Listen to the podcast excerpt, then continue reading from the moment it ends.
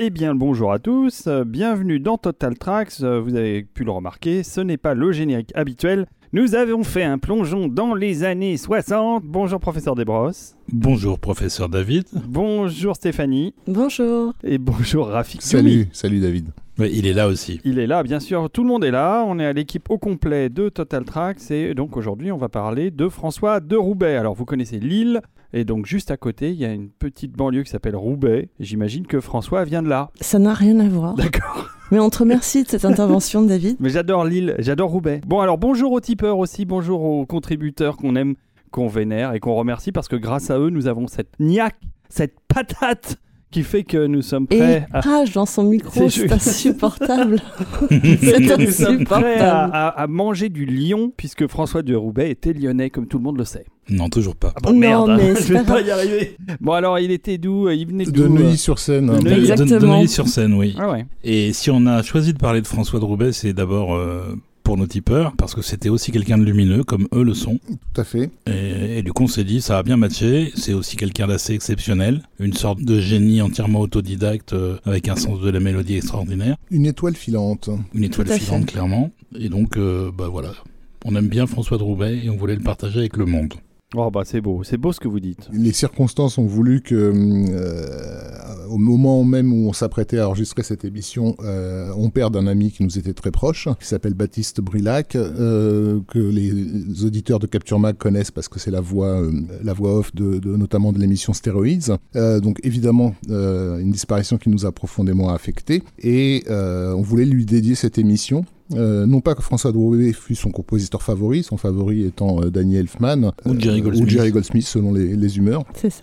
mais, euh, mais parce qu'il y a quelque chose chez De Roubaix qui nous rappelle euh, beaucoup Baptiste en fait. Voilà. Voilà, on en reparlera un petit peu à la fin, une fois qu'on vous aura présenté le personnage, et, et vous verrez qu'il y a facilement euh, matière à faire des parallèles. Qui est-ce donc qui est donc euh, qui est François De Roubaix? François de Roubaix, qui est né euh, le 3 avril 1939 à Neuilly-sur-Seine, donc. Il naît en fait d'un papa qui est belge et d'une maman italienne. Donc le papa, il était toujours pas de Roubaix non plus. Alors toujours pas, c'est pour ça que je Oh disais ça n'a rien à voir. C'est confusant. Voilà, le contexte familial euh, va certainement euh, inviter François de Roubaix à devenir euh, euh, l'homme et le talent qu'il a été, puisque son papa est euh, producteur et réalisateur de documentaires, Mm. et que sa maman est une pionnière du film du d'animation. cinéma d'animation, tout à fait. Voilà, Mm. donc euh, on est vraiment dans un, dans un contexte déjà euh, très autorisant sur le plan créatif, sur le plan de l'imaginaire. En tout cas, on peut imaginer que ses parents lui laissent la bride largement. C'est ça. voilà, pour, Et puis, il y a beaucoup de jazz à la maison. Donc, ça fait partie aussi, je pense, d'un background dans lequel lui va grandir, évoluer, avec euh, une appétence pour euh, la, la recherche musicale, pour tout ce qui est de l'ordre de l'improvisation musicale.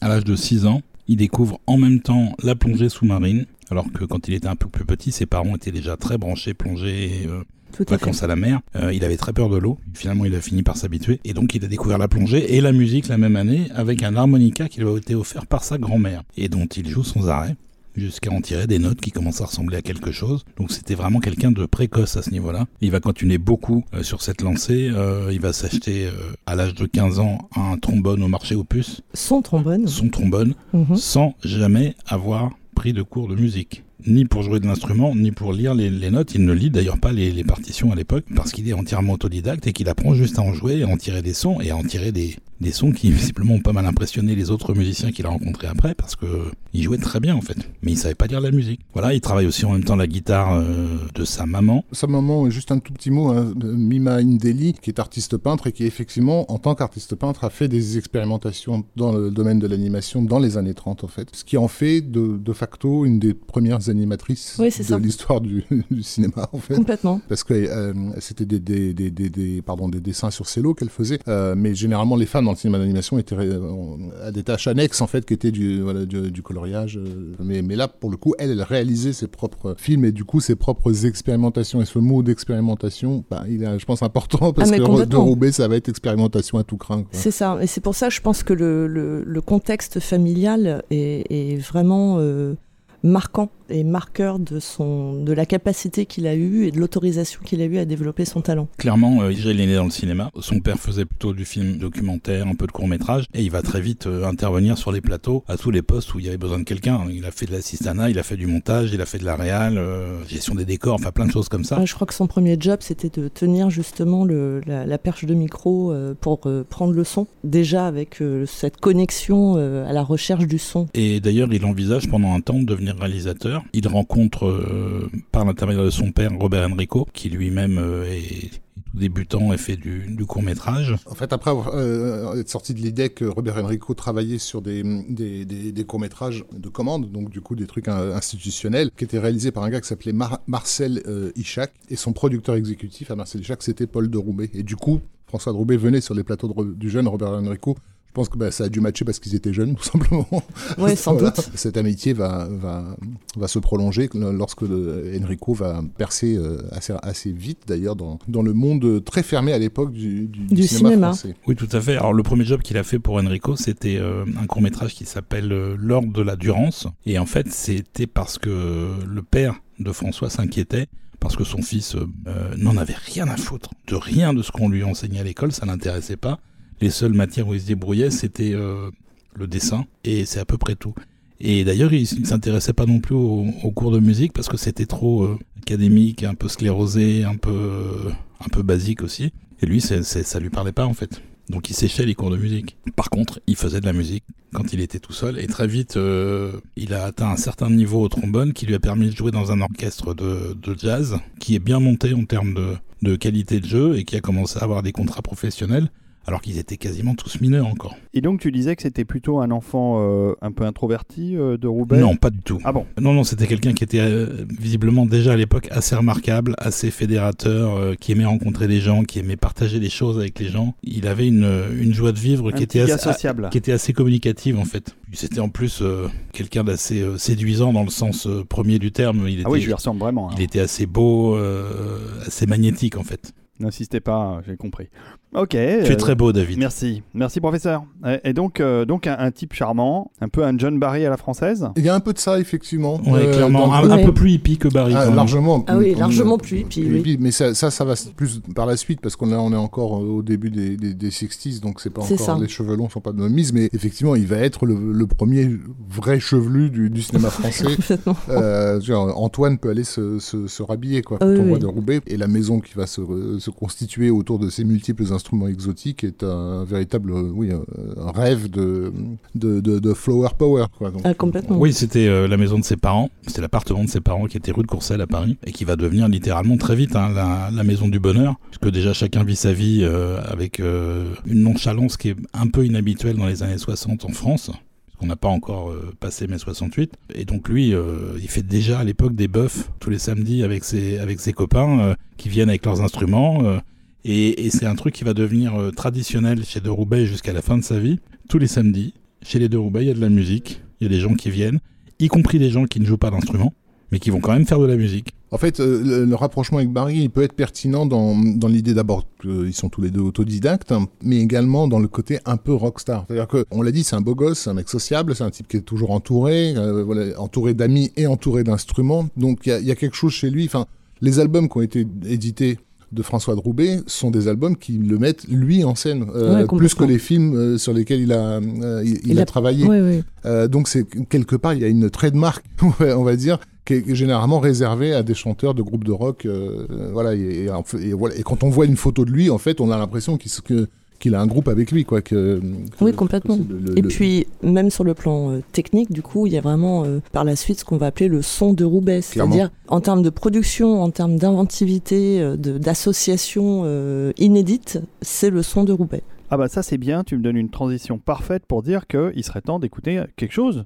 Eh ben écoute, euh, on va écouter quelque chose. Alors ça va être euh, un travail fait pour Robert Enrico. C'est leur première collaboration pour le cinéma. Entre temps, il y a eu des choses un peu plus développées que les courts métrages qu'ils ont fait au début. Entre autres, un, un moyen métrage qui s'appelle Tometopo et A, qui parle de chenilles. Mais apparemment, c'est aussi un cours de science-fiction. Je l'ai pas vu. hein. Et il y avait de la musique, en fait, tout le, tout le film est, est narré par la musique, il y avait de la musique tout, tout du long, et là, François, il avait déjà un peu pris du grade en termes de- d'expérimentateur parce que c'est plus de l'expérimentation que de la composition. Donc jusqu'en 1964, où il fera son premier film qui n'est pas pour Robert Enrico, qui est euh, pour euh, Jean-Claude Roy, qu'il avait rencontré lors de son service militaire, puisque bien évidemment, il est né dans le cinéma, il a fait son service militaire au Fort d'Ivry, dans le, le Le- département le cinéma de l'armée. CPA. Voilà. Et donc le premier long métrage en question, ça s'appelle Les Stripteaseuses de Jean-Claude Roy. On va pas l'écouter là, mais c'est disponible. La plupart des musiques faites par De Sois Roubaix précis sont dans la disponibles. description des titres parce qu'ils ils remettent bien le contexte de l'époque. Ça s'appelle. Stripteaseuse ou Ces femmes que l'on croit faciles. Oui, si tu veux le titre complet, oui. Qui Oui, n'est pas, alors on qui n'est écoute- pas du tout une invitation au chaland en par-dessus qui est passé devant la salle. Pas du tout. Et euh, alors on écoute quoi? Alors on n'écoute pas celui-là en on n'écoute pas l'occurrence. celui-là, on écoute leur première collaboration avec Robert Enrico, qui est donc pour un, un film que l'on peut raisonnablement qualifier de western. Ça a tous les atours du western, mais ça se passe dans les Vosges. C'est Exactement. ça, un western vosgien. Ça s'appelle Les Grandes Gueules. Enrico, qui du coup a quand même réuni un casting un peu solide, puisqu'il a Bourville et Lino Ventura. Et Bourville, donc, à contre-emploi, évidemment, puisque c'est un, un rôle pour le coup très sérieux. Quand on dit western, c'est vraiment parce que, sans les presque caricatural, à quel point euh, Robert Enrico a vu et revu les Sergio Leone.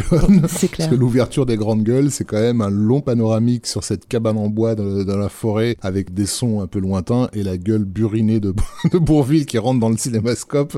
Tu fais waouh! Vous avez regardé quelque chose C'est littéralement avant. Gottlieb qui refait l'été une fois dans l'Ouest Ouais. avec un comique français. Enfin, c'est waouh! Mais Enrico, c'était ça, c'était du Ouais. cinéma d'homme. hein. Ouais, ouais. D'autant plus que le, le script euh, avait été écrit par euh, José Giovanni, José Giovanni, qui euh, n'était pas encore passé à la mise en scène. euh, mais qui était et- déjà passé par toutes les armes euh, à feu possibles imaginables, parce qu'il avait déjà fait de la prison et tout ça. Voilà, et qui avait été bûcheron également. Oui. Du coup, il savait de quoi il parlait, puisque ça, ça, c'est l'histoire d'une rivalité entre deux séries, et de Bourville qui hérite de la série, celle qui a besoin d'être euh, sérieusement remontée, et qui, pour euh, le faire avec les moyens qu'il a, il engage des détenus en liberté conditionnelle pour travailler euh, dans cette série. Bon, on va écouter la musique puis on, on parle du film après si vous voulez. Tout à fait. Allez, Allez, c'est parti.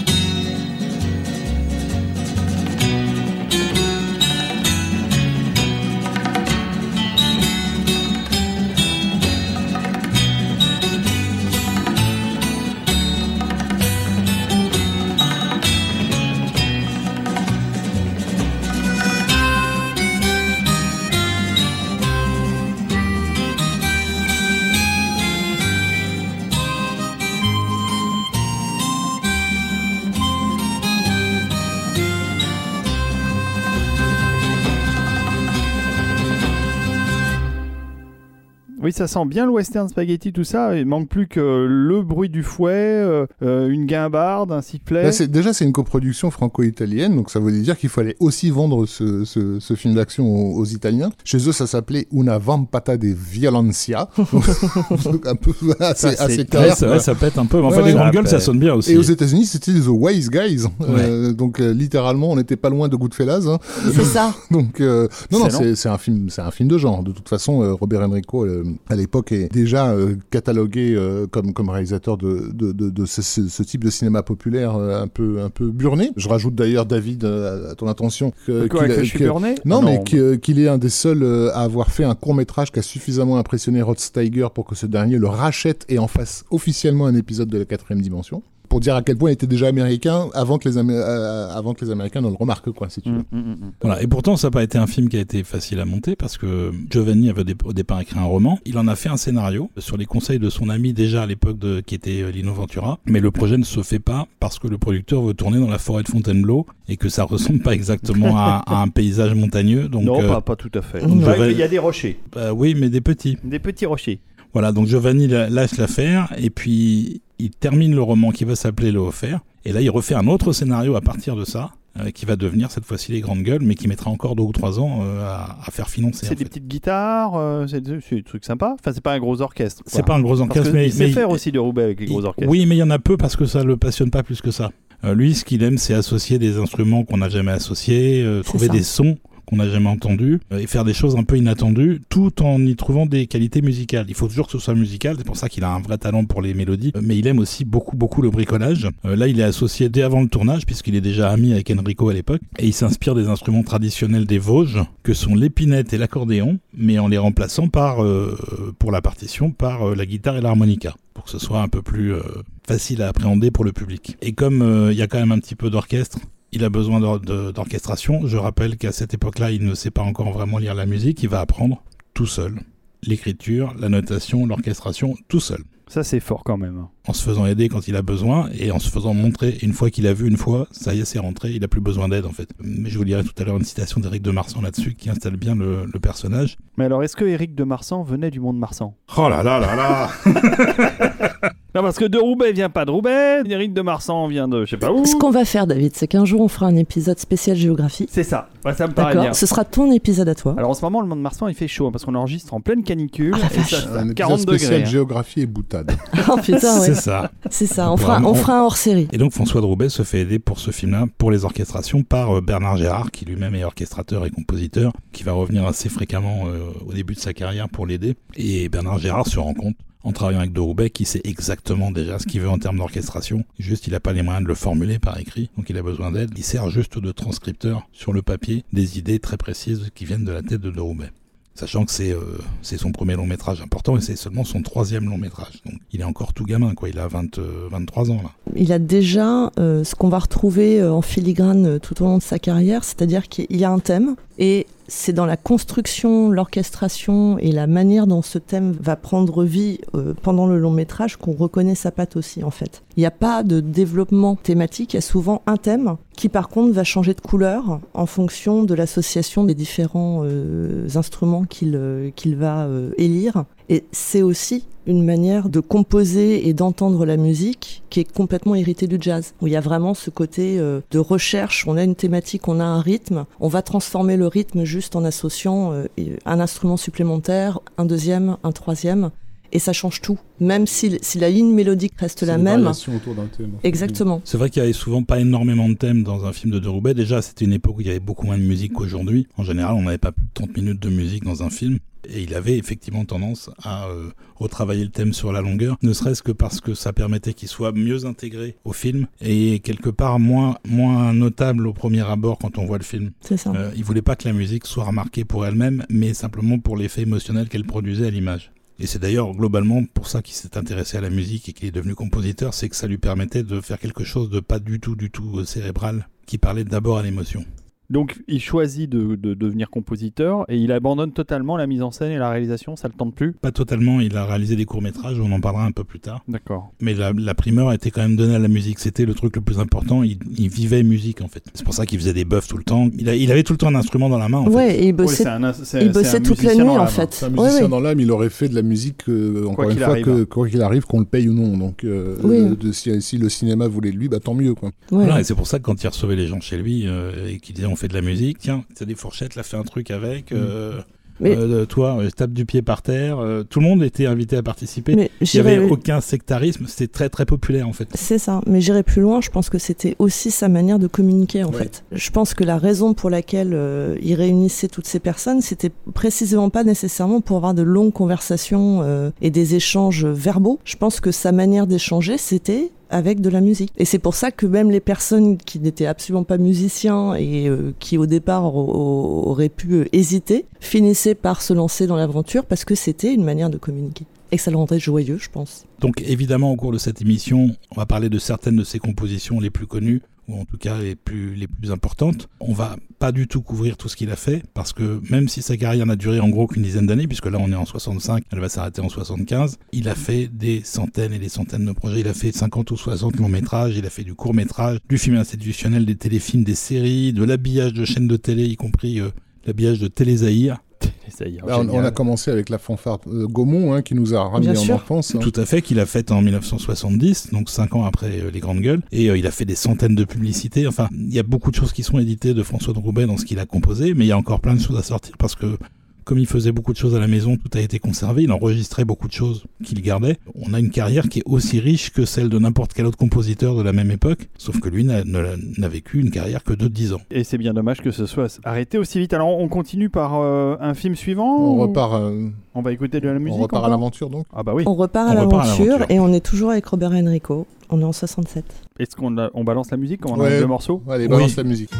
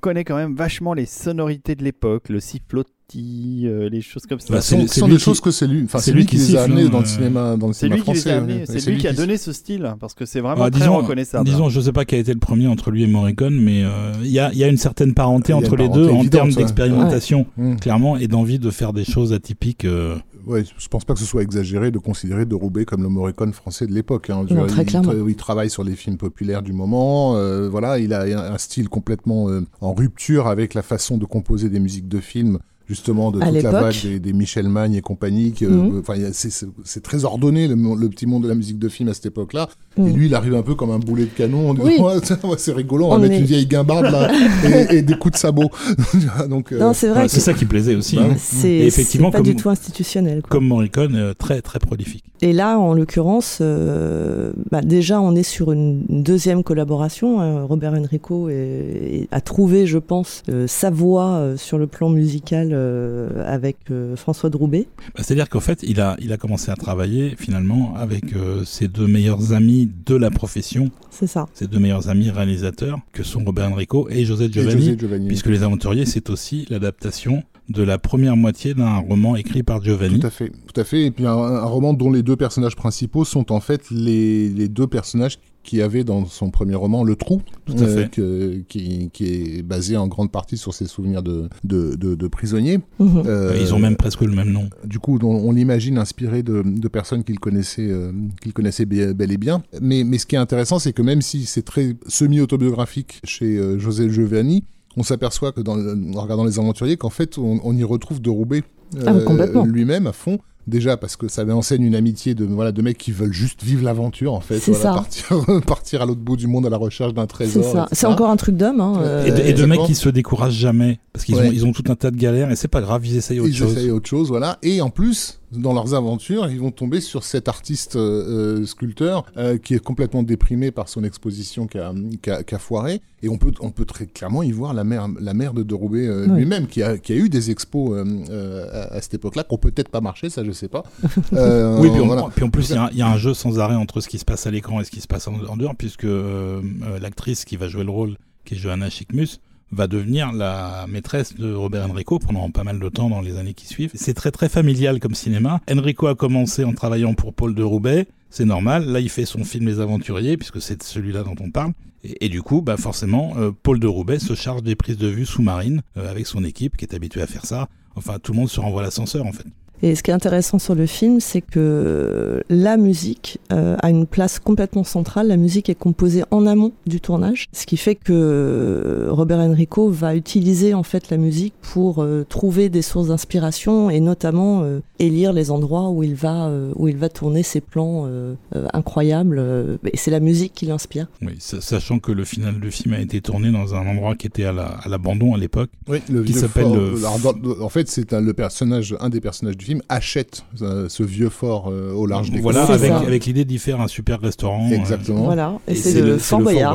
Voilà. Euh, et il faut savoir que Jacques-Antoine, qui est concepteur du jeu télévisé, a eu l'idée du Fort Boyard comme décor Mm. quand il a vu le film. Le film, parce qu'effectivement, euh, du coup, Robert Enrico, encore une fois, on le rappelle, grand fan de cinéma, de, de cinéma américain, il voit un décor comme ça, il se dit bon, bah c'est bon, j'ai mon film, quoi. Je, je- clair. je sais où je vais poser ma caméra dans, dans, dans chacun des plans. Vu l'époque, c'est un film qui en fait euh, aussi entre le cinéma populaire d'exploitation de cette époque-là et l'influence manifeste de la nouvelle vague. C'est presque une version burnée de Jules et Jim, en fait, hein, par, par, par moment.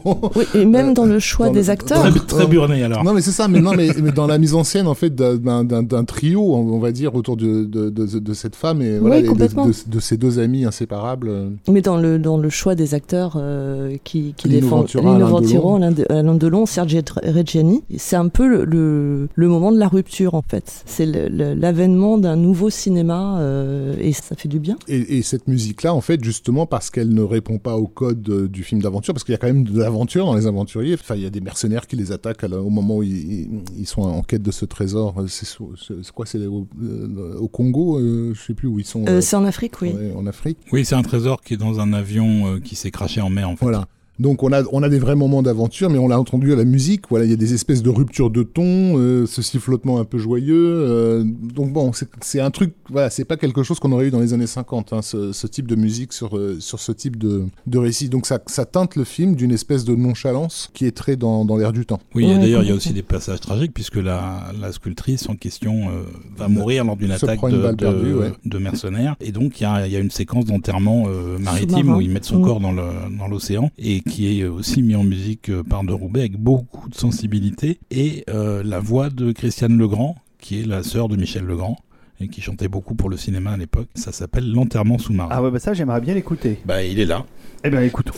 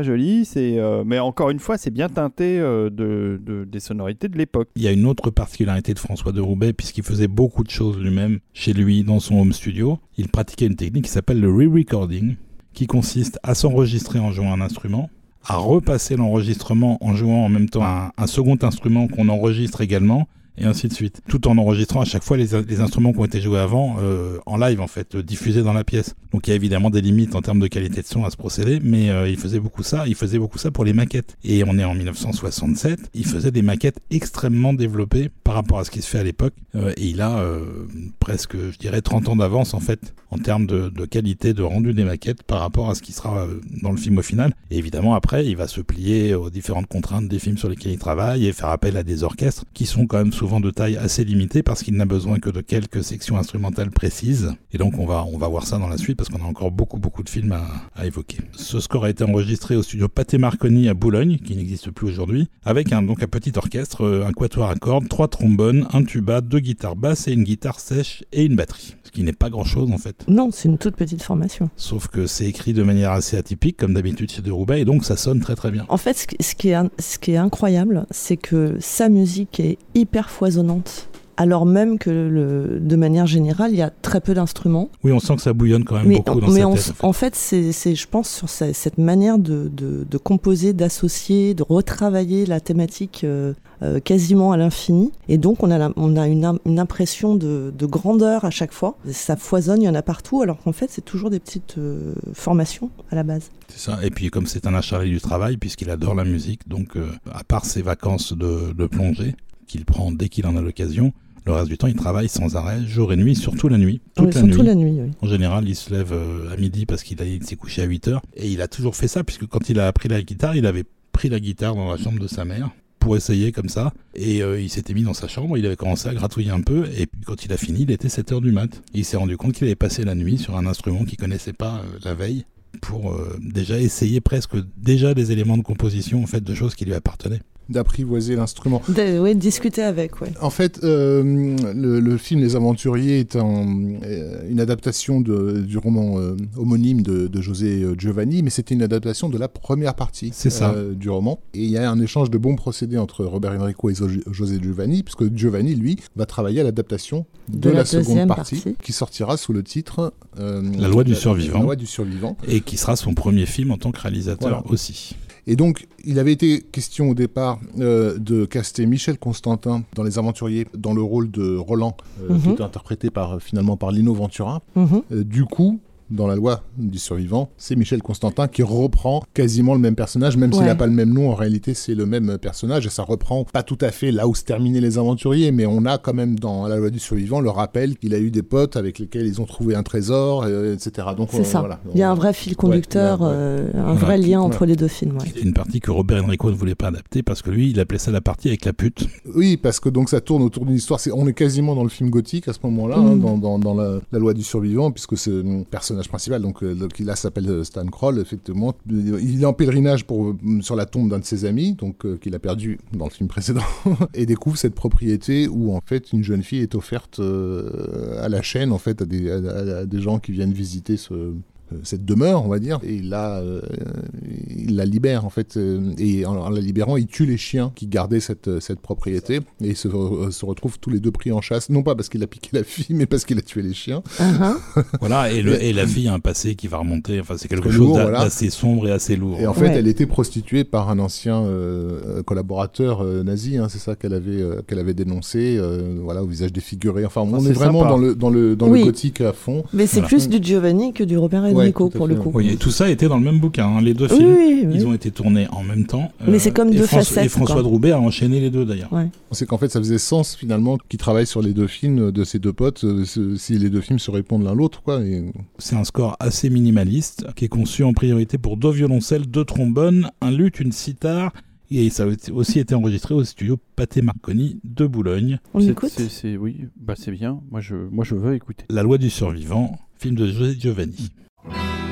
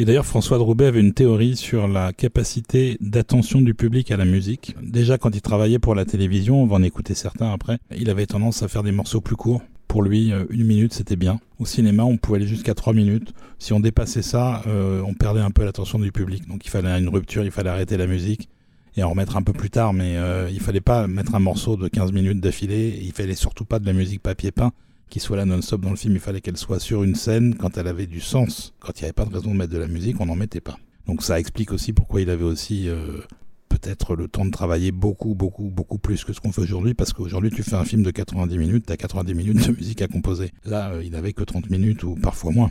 C'est formidable. Moi, je, je trouve que c'était très chantant comme. euh, Bah, c'est très très Morricone encore une fois. hein. Oui. Ça pourrait tout à fait être un, travail je- de Morricone des années 60. Mais je trouve aussi que la couleur est beaucoup plus sombre que celle qu'il avait donnée au, au film précédent, puisque Bah, c'est l'adaptation du même bouquin. le, mais... film pré- le, film- le premier film est un film joyeux en fait. C'est un film lumineux. Voilà. et la musique l'est aussi, la alors que là, On sent que c'est lourd quand le même. château de Dracula. Quoi. Ouais, Donc, euh, on sent, on sent qu'on va pas s'amuser des Ouais, masses. ouais. hein. Bah, on, on- on est clairement chez du Giovanni qui a quand même une carrière euh, de film vraiment noir pour le coup. C'est ça. Alors qu'on va s'amuser beaucoup plus avec le film suivant, où on part au Japon, puisque ça s'appelle Le Samouraï. Voilà, Et- c'est avec Tom Cruise.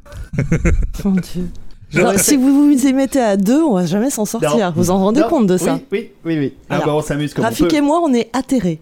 Voilà. Oui, oui, Les gens avez- ne nous, ne, ne nous entendent pas parce qu'on est atterrés. On avez, plus quoi vous avez l'air un peu atterré, soyez pas effectivement. atterrés, on- il faut qu'on détende l'atmosphère parce que sinon ces émissions sont beaucoup trop sérieuses. Alors que nous écoutons de la musique, nous passons du bon temps ensemble. Alors professeur Desbrosses, Le Samouraï 67, Ah, film avec Alain Delon. Un film très sérieux. Oui, ça euh, Ah bah, Jean-Pierre par Melville le en très même sérieux. Jean-Pierre Oui, Melville, Melville. voilà, c'est ça. Melville, c'est pas, c'est En pas, fait, c'est pas un bout en train. euh, on invite euh, nos, nos auditeurs à écouter euh, les, les deux podcasts qu'on avait consacrés au, au polar français. Ouais. Tout à fait. Voilà, déjà parce qu'ils sont super bien, parce qu'on nous le dit depuis deux ans. Ces deux épisodes dans lesquels on avait évoqué euh, le samouraï Tout à fait. de, de Jean-Pierre Melville parce que tout simplement euh, film euh, enfin polar français incontournable si ce n'est même emblématique euh, en tout cas aux yeux des Américains de ce qu'est le polar français. C'est très clair. Donc c'est quand même euh, un peu particulier. On, on sort quand même des, des domaines de, de Giovanni et Robert Enrico qui sont plus dans le cinéma populaire de l'époque, là où Melville c'est déjà quelqu'un qui fricote un peu avec la nouvelle vague, un peu beaucoup même on pourrait dire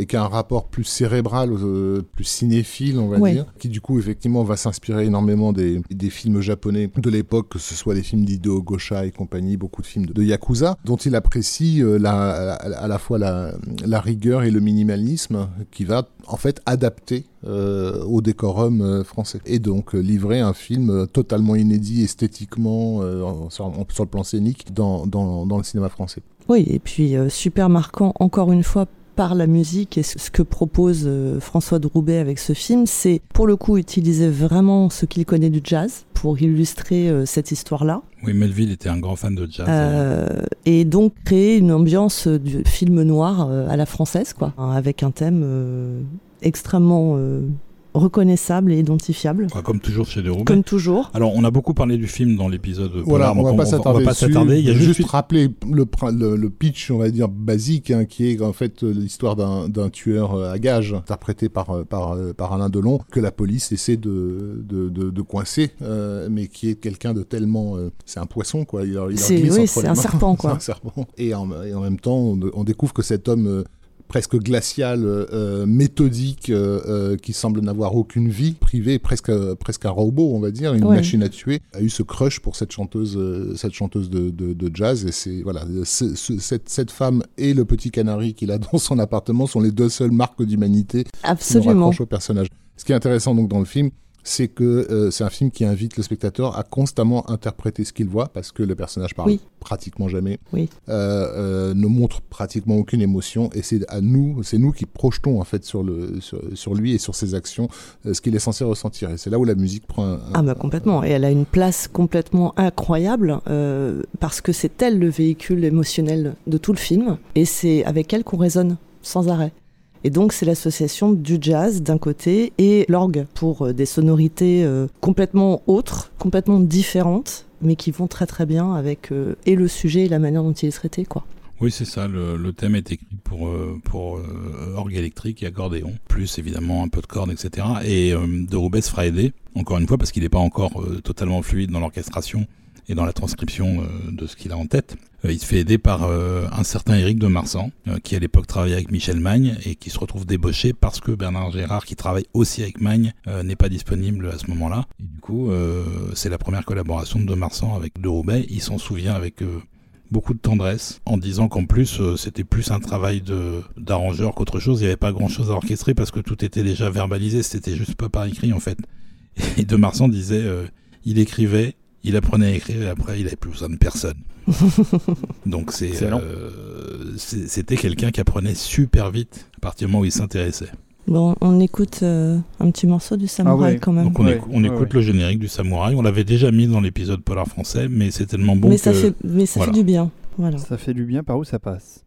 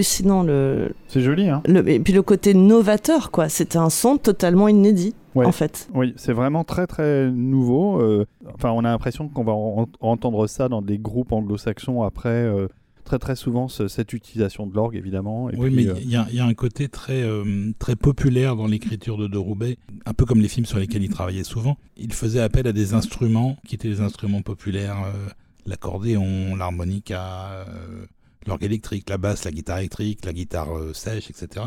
C'était des instruments euh, assez basiques, sauf que lui, il en faisait des choses un peu étranges qui participaient, et en particulier dans le samouraï, ça participe carrément à la création d'un climat un peu fantastique. Le personnage est tellement euh, en apparence inhumain qu'il y, a un côté, ça pourrait être un vampire en fait. Et alors, une petite anecdote sur comment Delon s'est retrouvé sur le samouraï, parce qu'on l'avait pas dit dans l'épisode sur bah le polar français. Delon, il voulait travailler avec Melville. Il avait apprécié ses films précédents, donc il, euh, il fait passer le message à Melville, et, Melville lui dit, bah écoute, euh, on, peut se croiser, et puis je vais te proposer des choses. Et donc Melville est invité chez les Delon, et il arrive pour lui lire ce qu'il avait en tête pour Delon, qui était le, synopsis du samouraï. Et il commence à lui dire comme ça, des, passages. Et au bout de 9 minutes, Delon regarde sa montre et lui dit Ça fait 9 minutes que vous parlez, personne ne vous a interrompu. Ça sera ce film-là que je vais tourner. Comment il s'appelle? Et la Melville lui dit bah, Ça s'appelle Le Samouraï. Et là, Delon le prend par la main et il l'emmène dans sa chambre, très très dépouillée, décorée de trois objets seulement une lance de samouraï, un poignard de samouraï et un sabre de samouraï.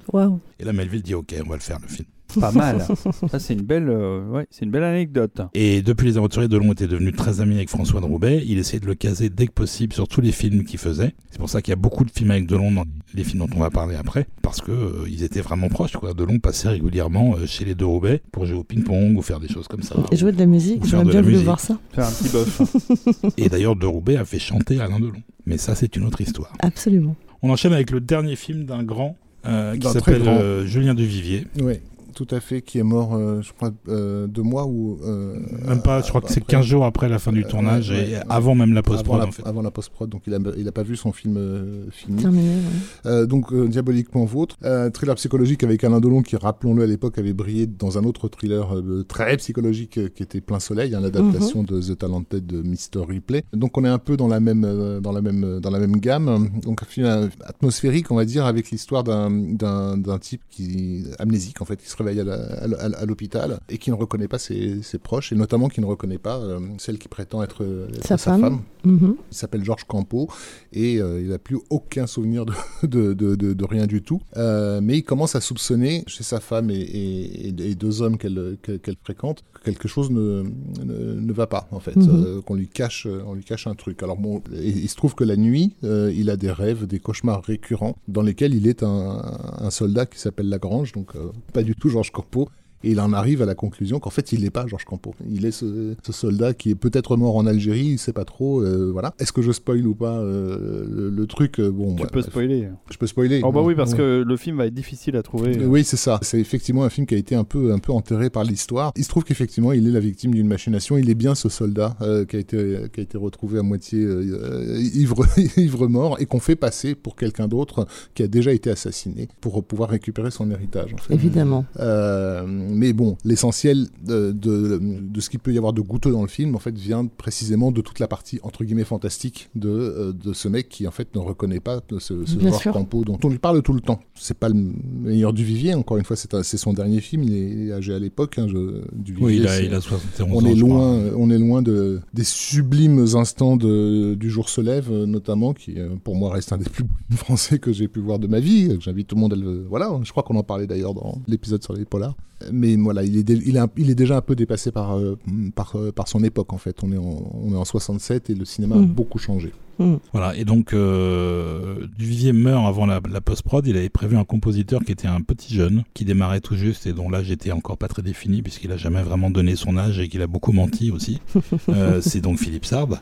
Euh, sauf que du coup, Duvivier n'étant plus là, Delon est aussi producteur du film, Mm. reprend la main, impose François de Roubaix, et donc de Roubaix euh, se fait à nouveau aider par Eric de Marsan, parce qu'en plus le planning est très serré, le film n'était pas prévu au départ, il n'était pas au planning, et il va faire appel à ses racines jazz dans un générique extrêmement péchu qu'on va maintenant écouter. Yes. Allez, c'est parti.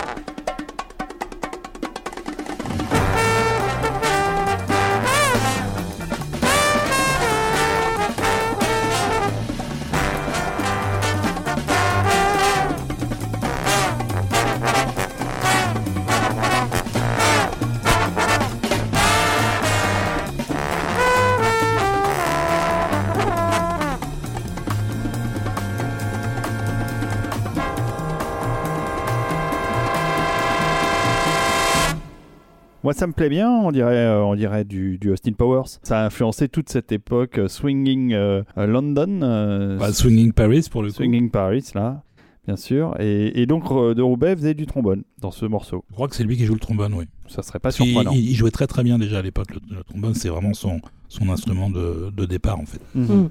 Si, vous alliez au cinéma voir euh, Diaboliquement Vôtre euh, en cette année 1967, normalement dans les salles euh, voisines, vous pouviez aussi aller voir euh, La Blonde de Pékin, un autre film avec une histoire d'amnésie. Cette fois-ci, c'était Mireille d'Arc qui était amnésique dans, dans- celui-ci. La Blonde de Pékin qui avait une musique de François Droubet. Donc on a écouté Les Aventuriers qui est sorti en 1967, on a écouté La Loi du Survivant qui est sorti en 1967, on a écouté Le Samouraï qui est sorti en 1967, on a écouté Diaboliquement Vôtre qui est sorti en Oui, 1967. en fait, il s'est passé plein de trucs en Donc 67. on peut voilà, c'est pour, donner une idée quand, Olivier nous parlait effectivement du caractère assez prolifique de François Droubet, euh, on peut considérer que c'est un début de carrière plutôt en fanfare. Enfin, je veux dire cette année-là, euh, si si, si t'as pas entendu parler de Droubet, c'est que juste t'es pas sorti de chez toi. C'est ça, tu vis dans une cave. que t'es resté à écouter du Léon Zitrone. Donc euh, voilà, c'est une arrivée vraiment fracassante hein, dans, le- dans le Ouais. cinéma français. quoi. Oui, puis à côté de ça, il fait pas spécialement de promo, il se met pas spécialement en avant parce que ça le passionne pas plus que ça. Ce qu'il veut lui, c'est faire de la musique en fait. Ouais. Et donc il commence l'année 68 en allant au Mexique, musicalement parlant, pour un film de son ami José Giovanni qui s'appelle Le Rapace. Voilà, José Giovanni, qui est de toute façon déterminé aussi, à- à- à- au même titre que Robert Enrico, à faire un putain de western, parce que bordel de merde, c'est quand même le, genre le plus cinématographique qui soit. C'est ça. Donc s'il faut aller à, à l'autre bout du monde, eh ben on ira à l'autre bout du monde. Donc bah oui, que dire sur le rapace, si ce n'est que c'est Lino Ventura qui fait des, caisses, quoi. Voilà. qui, était, Dans- qui est une sorte d'assassin euh, embauché pour tuer euh, le président d'un pays euh, non nommé mais qui a une frontière limitrophe avec le Mexique Voilà. Mhm. et qui va se voir adjoindre euh, un petit jeune révolutionnaire de là-bas et à eux deux ils doivent tuer le président du pays Ouais. euh, et ils vont y arriver euh, sauf que ce Ils qu'ils ne savent pas du plan c'est qu'ils doivent être exécutés bah oui, À derrière leur tour, oui, bien sûr. Il faut, Voilà, il faut- et ils vont il pas faut se laisser faire Nettoyer, de- nettoyer toute trace de ce, de ce complot. Pas de cinémascope pour, euh, pour, le, pour le rapace, mais par contre une ambiance westernienne assez clairement affichée. Enfin, je veux dire, oui avec euh, avec avec un, un acteur principal à la gueule cassée qui est parfait pour le rôle euh, qui parle peu qui porte des bottes dans la poussière, euh, avec les- sur laquelle la, la- la caméra fait des travelling euh. Puis encore une fois, euh, euh, et ça fait plusieurs fois déjà qu'on le dit, mais ce sont des films plutôt taiseux. Et la musique, du coup, prend une place euh, très particulière à chaque fois dans ce type de film-là. hein. Exactement, et on va l'écouter parce que là, je Ouais. pense que sur le rapace, euh, euh, tout ce qu'on a dit finalement, ça fait ça fait doublon avec ce que la musique, Exactement. ce que la musique, Est-ce que la musique raconte Tu veux savoir ce que c'est comme film? Écoute.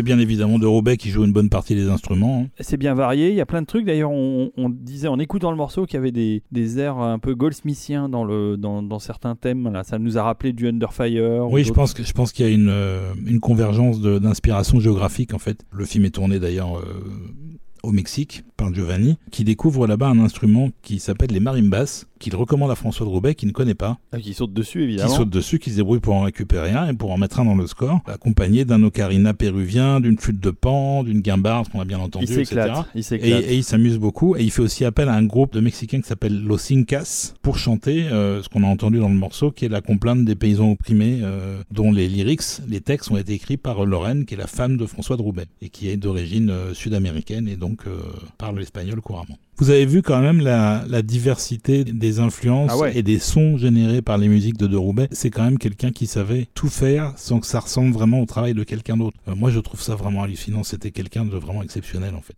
Ah, mais je mais j'ai suis- pas fini je- de le dire, Je hein. suis bien d'accord. Puis en, en- en termes de talent, en termes d'univers proposé, et puis encore une fois, euh, ce côté foisonnant, en fait, euh, chacun de de ces voyages, que ce soit pour un tournage ou pour aller plonger, c'était aussi l'occasion, en fait, d'aller chercher des nouveaux instruments, des trucs euh, improbables que lui s'appropriait et qu'on retrouvait au détour de partitions à venir. euh, Oui, et qui restait sur, euh, sur les murs de son studio. Il y en avait de plus en plus. C'est ça. Et il s'en servait régulièrement, quoi. Et il même adorait, des en sons fait. vraiment très très étranges. hein. Euh, donc euh, là, on est toujours en 1968. Il est également euh, courtisé par la télévision, en particulier là pour une, une série de 26 épisodes de 26 minutes qui s'appelle Les Secrets de la Mer Rouge, réalisée par Pierre Larry et qui est inspiré des aventures de Henri de Montfred, qui était un aventurier français qui a écrit pas mal de, de choses de ses aventures et c'était l'adaptation de ça avec dans le rôle d'Henri de Montfred un acteur qui s'appelait Pierre Massimi. Alors, il a travaillé euh, plusieurs fois pour la télévision. Ah oui, hein. oui, oui. Oh, beaucoup. beaucoup. Voilà, c'est ça. Il s'est pas cantonné au cinéma, euh, il était tout à fait ouvert non, à a- il a fait- pour la télé. Il a fait plein de séries. Alors à l'époque, les séries, c'était souvent euh, assez peu d'épisodes. C'était souvent des mini-séries de 6 ou 8. Mais il y avait des choses comme ça un peu plus longues. euh, et puis il y avait des choses aussi euh,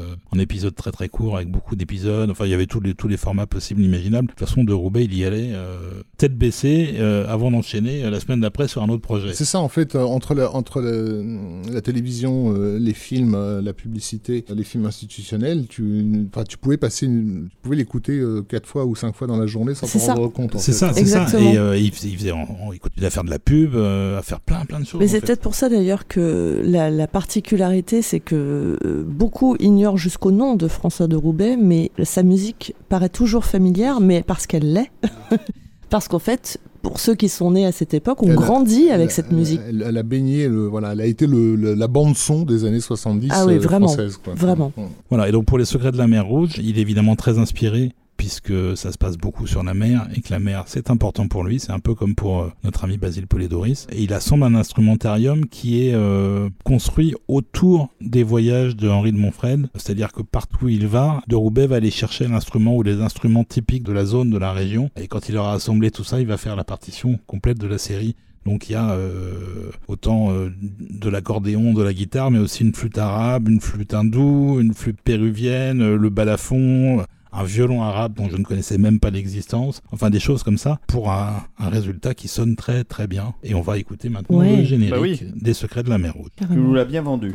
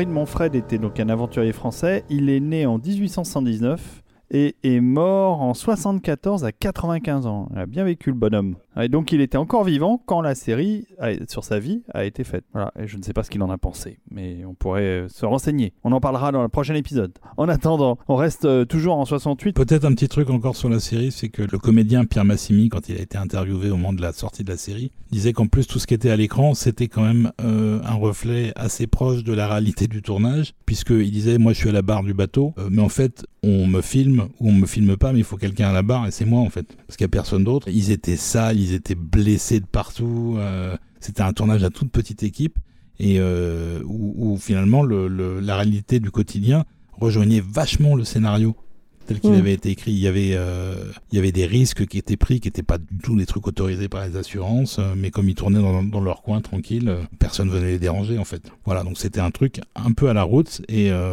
j'ai jamais vu la série, mais du coup ça me donne envie de découvrir ça un petit peu quoi. Ouais, J'avoue, quand on écoute la musique, ça donne envie. Et il y a eu, je crois, une saison 2, 3-4 ans après, dont François Droubet avait aussi fait la musique. C'est bien, c'est très bien. Alors toujours en 68 donc. On reste en 68. Oui. Euh, euh, on avec- retrouve encore Alain Delon. Voilà. Voilà, mais avec un nouveau réalisateur. Avec un nouveau réalisateur et avec en plus euh, un, un acteur en face euh, qu'on aime beaucoup. Ah, je pense que je pense qu'est-ce qu'on qu'Arnaud aime Arnaud Bordas serait content qu'on parle de ce film. C'est vrai. Ouais. que je n'ai pas vu en fait. Euh, je peux un peu parler du réalisateur parce que c'est un personnage un peu euh, bah, justement un de ces aventuriers que François Droubet avait l'air d'affectionner. Euh, le film est signé par Jean Herman qu'on connaît aujourd'hui plutôt sous le nom de Jean Vautrin puisqu'il a changé de nom de, de, de, de scène en devenant euh, officiellement écrivain, prix Goncourt et compagnie. Oui, parce qu'entre temps, il a eu un fils qui était autiste et c'est ça qui l'a obligé à abandonner la mise en scène en fait. Mm, tout à fait. Et, euh, et Armand, euh, Armand avait, euh, avait été assistant réalisateur. Il avait fait le- lui aussi à la fois l'IDEC et l'école cinématographique des armées. Voilà, il, connaît cette petite bande. Il a assisté Roberto Rossellini dans un documentaire qui a été tourné en Inde. Mais en même temps, il était aussi assistant réalisateur sur le plateau du jour le plus long, qui était une grosse production très bordélique à l'époque de Daryl Zanuck, avec plusieurs équipes internationales, euh, mais entremêlées et plusieurs réalisateurs. Donc on imagine que le boulot d'assistant n'était pas forcément simple. Il fallait quelqu'un qui a un peu de poigne quoi, pour euh, faire tourner euh, la, la machine. Il a également assisté Vincente Minelli sur un, sur un film, hélas un peu oublié, mais assez marquant, qui s'appelait Les Quatre Cavaliers de l'Apocalypse, hein, qui était une réadaptation d'un- film muet euh, de Rudolf Valentino, un film intéressant qui m'avait un peu marqué gamin. Et voilà, et qui est un, c'est ça, un peu un touche-à-tout, euh, un type qui a, qui a, qui a bourlingué, comme on disait, euh, comme on disait euh, à l'époque. Euh, C'est ça, et c'était, je crois, son premier film, Adieu l'ami. euh, en tant que réalisateur, oui. Ouais. ouais. Euh, il me semble que c'était son premier film. Et donc effectivement, donc c'est un, un- en gros un, un- un film de casse un peu particulier, puisque C'est c'est, ça. voilà, moi je l'ai pas vu, hein, mais euh, je, j'en- je- je connais vaguement l'histoire, quoi. Oui, c'est ça. Enfin, en gros, c'est un braquage contra- contrarié euh, avec euh, des, des Ouais. twists et des retournements de C'est un situation. gars qui rend service à une nana qui a un problème avec son coffre-fort, là, Voilà, qui, qui sauf lui qu'en promet sauf- de voilà. Sauf qu'en fait, tout ça, c'est euh, un truc calculé par la nana pour que le mec, euh, en l'occurrence Alain Delon, euh, fasse le, le coup. Euh, sauf que elle, ce qu'elle avait prévu, ça va se retourner contre elle ensuite. Enfin, Mm. c'est- un truc assez alambiqué. euh. Comme on aimait bien les faire à l'époque. Et, Voilà, et mais- donc- mais et donc- et moi, donc avec- il faut que je me dépêche de, de le voir, parce qu'il se trouve que le rôle de la, pas de la femme qui leur commandite le, le coup, mais de, de, de la nana qui s'appelle Austerlitz dans le, dans, dans le film est joué par la jeune Brigitte Fossé, et il faut absolument que je vois ça. Quoi. Évidemment. On parle en énigme depuis tout à l'heure, mais évidemment, celui qui est face à Alain Delon, c'est Charles Bronson. Ouais. Voilà. Euh, c'est quand même un peu la classe d'avoir les deux dans un film. Et qui a beaucoup tourné en Europe, en France. Euh, à l'époque, oui. Le- Oui, et d'ailleurs, il aura un autre film avec Delon, Soleil Rouge. De Terence Young, oui, tout à fait. En fait, le cinéma populaire français de la fin des années 60 est un cinéma euh, déjà euh, plus européen qu'il ne l'est aujourd'hui. Euh, c'est très bizarre de se dire que depuis qu'on a l'Europe, on n'a Mm. plus de cinéma européen. Alors Mm. que dans les 60s, il y avait des coproductions tout le temps. Euh, voilà, et effectivement, Ch- Charles Bronson, qui avait été vraiment, euh, qui a explosé en Europe avec était une fois euh, dans l'Ouest, qui aux États-Unis avait été un bide. Oui. En fait, il a, il a assis sa réputation de, de grand acteur et de star d'abord dans le cinéma européen. Mm. Euh, Il y a La Cité de la violence qui va sortir euh, deux ans plus tard aussi en Italie, etc. Donc euh, Adieu l'ami et tout. Donc c'est des films voilà où, il, a- il s'est assuré que le public européen voulait du Bronson avant d'aller euh, con- reconquérir Hollywood. C'est ça. Voilà, et je pense que François de Roubaix, sur ce film, euh, s'est bien gardé de faire du Morricone, puisque euh, il était extrêmement fan de ce que Morricone avait fait sur Il était une fois dans l'Ouest. Il a dû penser que le film avait besoin d'un autre son que ça, même si c'était avec Bronson. Euh, et donc il a construit son thème autour d'un piano euh, assez rythmique, qui est entouré de scansions de cuivre et de percussions martiales. Ouais, Et euh, ça sonne c'est ça, on écoute. Ah oui.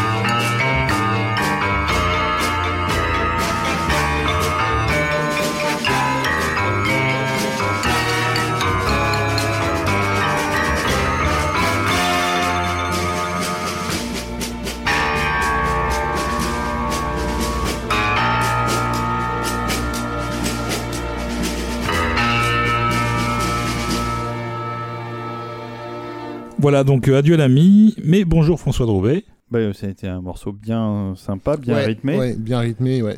Comme, on, comme on les aimait à l'époque. Et, et- et là, on va faire un. Bien, burné en fait, mais, euh, mais euh, je trouve là pour le coup que, euh, que De Roubaix est sensiblement en avance par rapport à Morricone, parce que ça c'est un son que Morricone va reprendre ensuite dans les 70s et Bah, notamment bah, ju- justement. dans les euh, Poliziotesco, dans tous les films Dans, pour le- dans La Cité de la Violence ou Ouais, des films ouais, comme ça.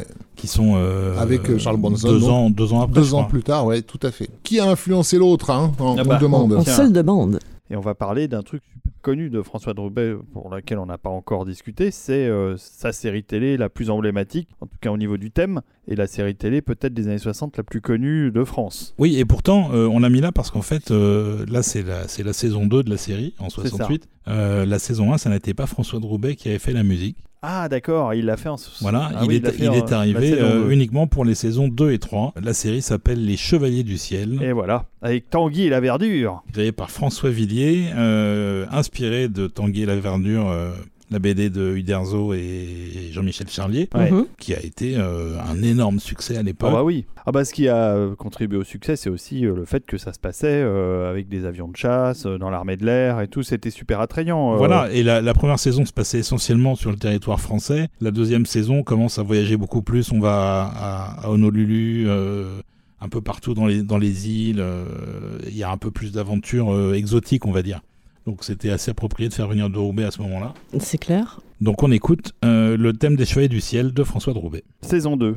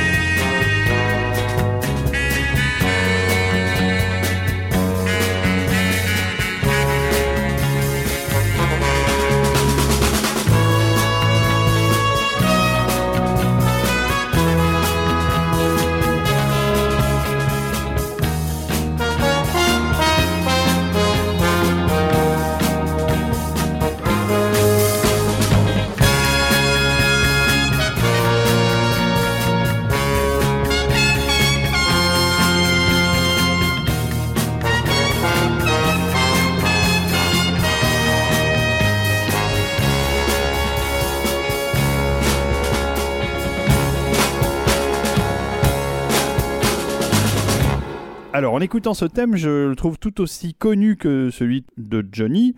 Et ça, c'est donc le thème de la saison 2, créé Voilà. par François Roubaix, mais il y a aussi une chanson. Il, y a- il- il va l'adapter en chanson, euh, également pour Johnny Hallyday, qui chantait aussi la chanson de la saison 1, euh, qui était le- Les Chevaliers du, Du ciel. Bon, celle-là, c'est la plus connue. Voilà. Mais, mais en fait, Et le thème de la 2 est aussi- tout aussi Et donc connu. la, la chanson de la saison 2 s'appelait euh, Le ciel nous fait rêver, chantée par Johnny Hallyday. Très bien, mais c'est formidable. Mais je préfère la version instrumentale qui, pète bien. Voilà, et en plus de ça, il y a un, vrai score euh, qui est peut-être pas ce que Roubaix a fait le- de plus original, comme le faisait remarquer Rafik, euh, mais qui est extrêmement travaillé pour un- un- une musique de produit télé en fait. C'était en plus orchestré et dirigé par Eric de Marsan qui commençait à prendre du galon aussi et allait commencer à, à voler de ses propres ailes juste après. Et donc c'est globalement c'est du solide Tout quoi. à fait adapté son époque. Enfin là, le, le rythme qu'on a entendu, on, on- on voit bien les, les, les nanas en mini-jupe avec les bottes, à ta- Ah, les bottes hautes, Mais en, complètement. en train de swinger devant le poste de télévision. Là, là, on est en ouais. plein dans les 60s et le son euh, est, est dans son époque. Moi, je crois coup. que ma mère me changeait mes couches en même temps, mais enfin, je m'en souviens plus très bien. Moi, j'étais juste un projet encore. Bien sûr. Non, c'est vrai. non, mais très lointain, un projet. Tu vas Voilà. rester On va pas s'arrêter sur les Chevaliers du Ciel trop, trop longtemps. Non. hein. Non, Bah non. c'est Non, pas non, la parce que peine c'est non c'est plus. un peu trop mainstream et heureusement dans les années euh, 60 il y a aussi des trublions en action dans le cinéma français. Le plus célèbre euh, qui va le rester pendant assez longtemps d'ailleurs puisqu'il est, il est mort il y a pas plus d'un ou deux ans, c'était Jean-Pierre Mocky et François de Roubaix aimait bien Jean-Pierre Mocky. Et donc contrairement à d'habitude puisque de Roubaix lui était euh, devenu quand même assez connu et assez remarqué pour le côté extrêmement euh, particulier de sa musique. Là, c'est euh, De Roubaix qui va appeler Mocky pour lui dire J'aimerais bien travailler avec vous, j'aime bien vos films. Et ils vont faire du coup trois films ensemble. Le premier étant un film qui s'appelle La Grande Lessive, que Rafik va se charger de nous résumer. Absolument pas. Tu vas te rhabiller sur, sur ton Jean-Pierre Mocky. Parce que je, je ne connais absolument rien de la carrière du, du, du monsieur. Enfin, je Mais connais bien évidemment, euh, Bon, en, en gros, je peux résumer le film. hein. C'est l'histoire d'un professeur de lettres dans un lycée qui constate que ses élèves manquent de concentration. Et il y a une raison à ça, c'est c'est la télé. c'est le smartphone. Le- C'est la télé, pardon. Et il va et il va monter sur le. Ah, je m'en souviens de ce film. Il va monter sur le toit et il va il va pulvériser un truc sur les antennes de télé. C'est ça. Il trouve que l'influence de la télé est super néfaste sur l'éducation des enfants. Et après avoir fait des pétitions, des tas de choses, euh, il va décider de passer à l'action et de couper de la télé dans tous les foyers Mais de je la l'ai vu ce film et je m'en souviens, ça m'a marqué quoi. Ça devait être un trauma. C'est-à-dire quand j'ai vu ça et qu'on allait me couper la télé, je me suis dit putain. C'est un truc complètement pareil euh, à la Moki, avec toujours, euh, une, disons, un- une galerie de comédiens qui s'amusent bien à travailler dans ces, sur ces projets-là. Là, on a euh, troisième collaboration entre Moki et Bourville, Francis Blanche, Jean Poiret. Donc c'est quand même des gens qui avaient un certain niveau. Euh, après, euh, il faut aimer Moki. C'est, euh, comme on dit en anglais, euh, un acquired taste. Et donc, De Roubaix va avoir un budget assez confortable pour faire la musique, tout en ayant les coups des franches, parce que Moki, en gros, il a pas plus d'intérêt que ça dans la, dans la musique. En général, il a besoin d'un thème et c'est tout. Et là, il va le laisser faire un peu plus que ça. Et De Roubaix vi- va bien s'amuser. Moi, je serais super curieux de revoir ce film parce que je m'en souviens très très bien, ça m'avait vraiment marqué. Et je trouve que l'idée est, est bonne. En gros, c'est de créer la zizanie euh, dans les familles euh, en leur coupant la télé parce que c'était quand même euh, la, la- la grosse dépendance, même s'il y avait peu de chaînes et peu d'heures de programme, le, le peuple français était très très accro à la télévision. Donc, on écoute La Grande Lessive. François de Roubaix pour Jean-Pierre Mocky.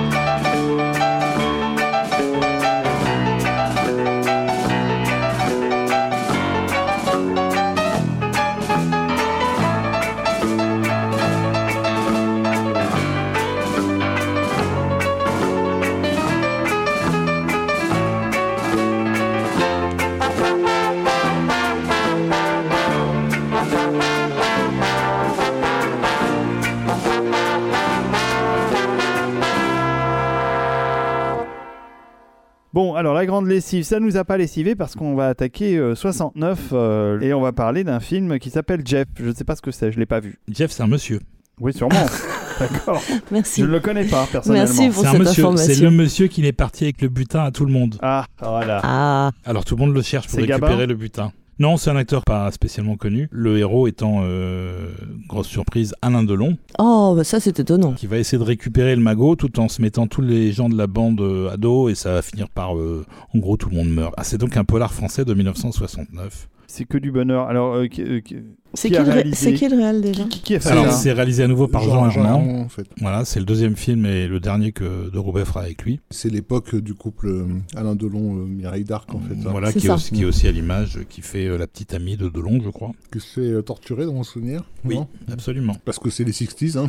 Quand Bien même, évidemment. On a une jeune fille, on la torture. Bah oui. Voilà. Mais Surtout quand elle s'appelle Mireille d'Arc. On la torture de manière un peu sexy quand même. Ah bah oui, parce que c'est Mireille Et donc voilà, j'ai pas vu le film en fait. Ça fait partie de ces films français qui effectivement étaient diffusés à la télévision quand on était petit. Et au moins je, je collais mes figurines Panini Star Wars et le trou noir pendant ce temps-là parce que j'avais pas envie de voir un film français. Mais, D'accord. Mais même pas de loin. Même pas de long et même pas de loin, non. Voilà. Non, en revanche, Non, t'es tout seul sur ce coup-là, Olivier. encore, même si on n'a pas vu le pas film.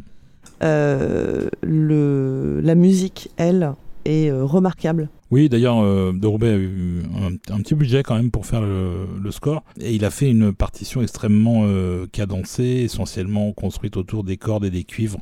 Qui, qui dialoguent en fait tout au long du film. Et il y a entre autres euh, une séquence de poursuite à Anvers, en Belgique, qui est euh, mise en musique de manière assez euh, spectaculaire. Et c'est ça qu'on va écouter. Le film vaut le coup ou ça, on peut s'en passer? Je pense l'avoir vu et je ne m'en souviens pas. D'accord. Donc ça n'est pas non plus. C'est pas notable. C'est pas l'armée des ombres ou. euh, Voilà.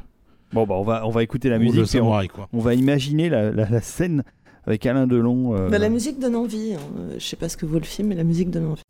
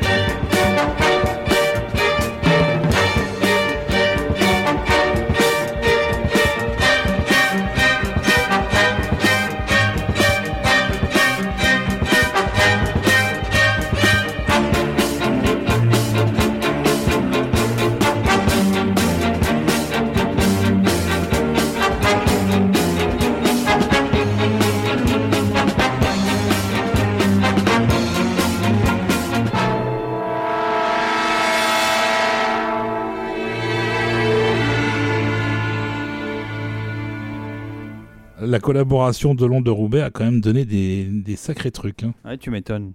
Ouais, c'est bien. C'est très très bien. À nouveau, je trouve ça plutôt euh, plutôt burné. On est en 69 euh, et, et c'est pour moi encore une fois vraiment. Euh, je veux pas attribuer à De Roubaix d'avoir complètement révolutionné la musique de film, mais j'ai quand même l'impression qu'il a posé les bases sur lesquelles d'autres vont, euh, vont vont Vont construire. se placer construire euh, à, à sa suite. Que ce soit d'un côté Vladimir Kosma au niveau de la comédie, on, on le réentendra d'ailleurs dans un, un- un titre qu'on va avoir euh, un peu plus loin. euh, que ce soit même euh, euh, Philippe Sard euh, sur sur certains des polars qu'il va faire dans la la deuxième moitié des années 70. Enfin voilà quoi. Donc euh, lui reconnaître d'avoir défriché euh, le terrain et, et je pense que ça, ça- ça colle avec son avec son caractère d'explorateur euh, des Oui. fonds marins. quoi. Il y avait quelque chose de très décomplexé en fait, hein, dans la manière dont il abordait la musique et Oui, c'est ça, ce qu'il a apporté, c'est ça. C'est une question d'approche, c'est-à-dire que le fait qu'il ait eu aucune éducation musicale le mettait vraiment en contrepoint de tous les compositeurs de l'époque, qui pour le coup avaient du bagage et ça leur servait. Mais la façon dont il approchait la musique et dont il, dont il avait approché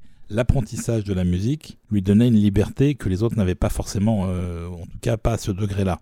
Il faisait absolument ce qu'il voulait. Ouais, bah, euh, nous aussi d'ailleurs. Et d'ailleurs, on va passer aux années 70 avec un film érotique, euh, Les Talons. Euh, les talons, alors qui est plus ou moins ce que ce que le titre annonce, c'est-à-dire que c'est l'histoire d'un vétérinaire joué par Bourville qui s'appelle William Chaminade et qui est amené à soigner pendant ses vacances une femme délaissée qui a tenté de se suicider. Ah, c'est super drôle. Et il a l'idée du coup de créer un centre, un centre de bien-être où l'étalon, qui est un être sans malice, sain et de haute moralité, assouvira la fièvre des sens des ménagères Ah bah alors malheureuses en amour. ça tourne à l'érotisme. Un peu. Euh, sauf que c'est une comédie à la Moki. euh, Ah, c'est du Moki, ça y est, c'est Euh, retour avec Moki. Euh, voilà, avec, avec Bourville et Francis Blanche, donc euh, oui, c'est pas exactement un. un- c'est plus un- paillard un- qu'érotique. C'est pas un porno vois. 70s non plus, quoi. C'est la quatrième et dernière collaboration de Bourville avec euh, Moki. Il sort, je crois, à ce moment-là de. De la chimio. Non, de, du film de Melville. euh, Oui, et, aussi. et de la chimio aussi, parce Oui, qu'en fait, oui, il, est- il est mais chauve c'est ça, c'est ça.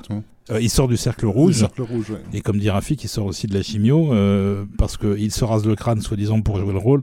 Mais en réalité, c'est parce que euh, il a été impacté par la chimio et qu'il perd ses cheveux, quoi. Pauvre Bourville. C'est pas la dernière collaboration entre De Roubaix et Moki. Non, il y en aura un autre après qui s'appelle Chute. Euh, mais celle-là se passe un peu moins bien que la précédente parce que initialement de Roubaix compose une valse. Euh, Moki adore les valses. Quand euh, Vladimir Kosma reprendra le flambeau d'être compositeur de, de Moki, euh, parce que tu es mal payé mais tu travailles peu, Moki lui demandait simplement une valse pour le film à chaque fois. Un morceau, un seul. Et donc euh, il fait une valse et puis il fait aussi un morceau extrêmement euh, dynamique pour le générique. La valse, c'est pour, on a- c'est pour chute ou c'est Non, pour, non, non, le- c'est non, non, c'est pour les talons. D'accord. Le générique est un générique animé où on voit un étalon et une jument. Je me souviens plus ce qu'ils font. Mais de Roubaix, il a fait une petite marche là-dessus, un truc un peu péchu, sympa. Moki lui a laissé carte blanche sur le film parce qu'il avait adoré la valse. Il lui dit pour le reste, tu fais ce que tu veux. Euh, François fait ce qu'il veut.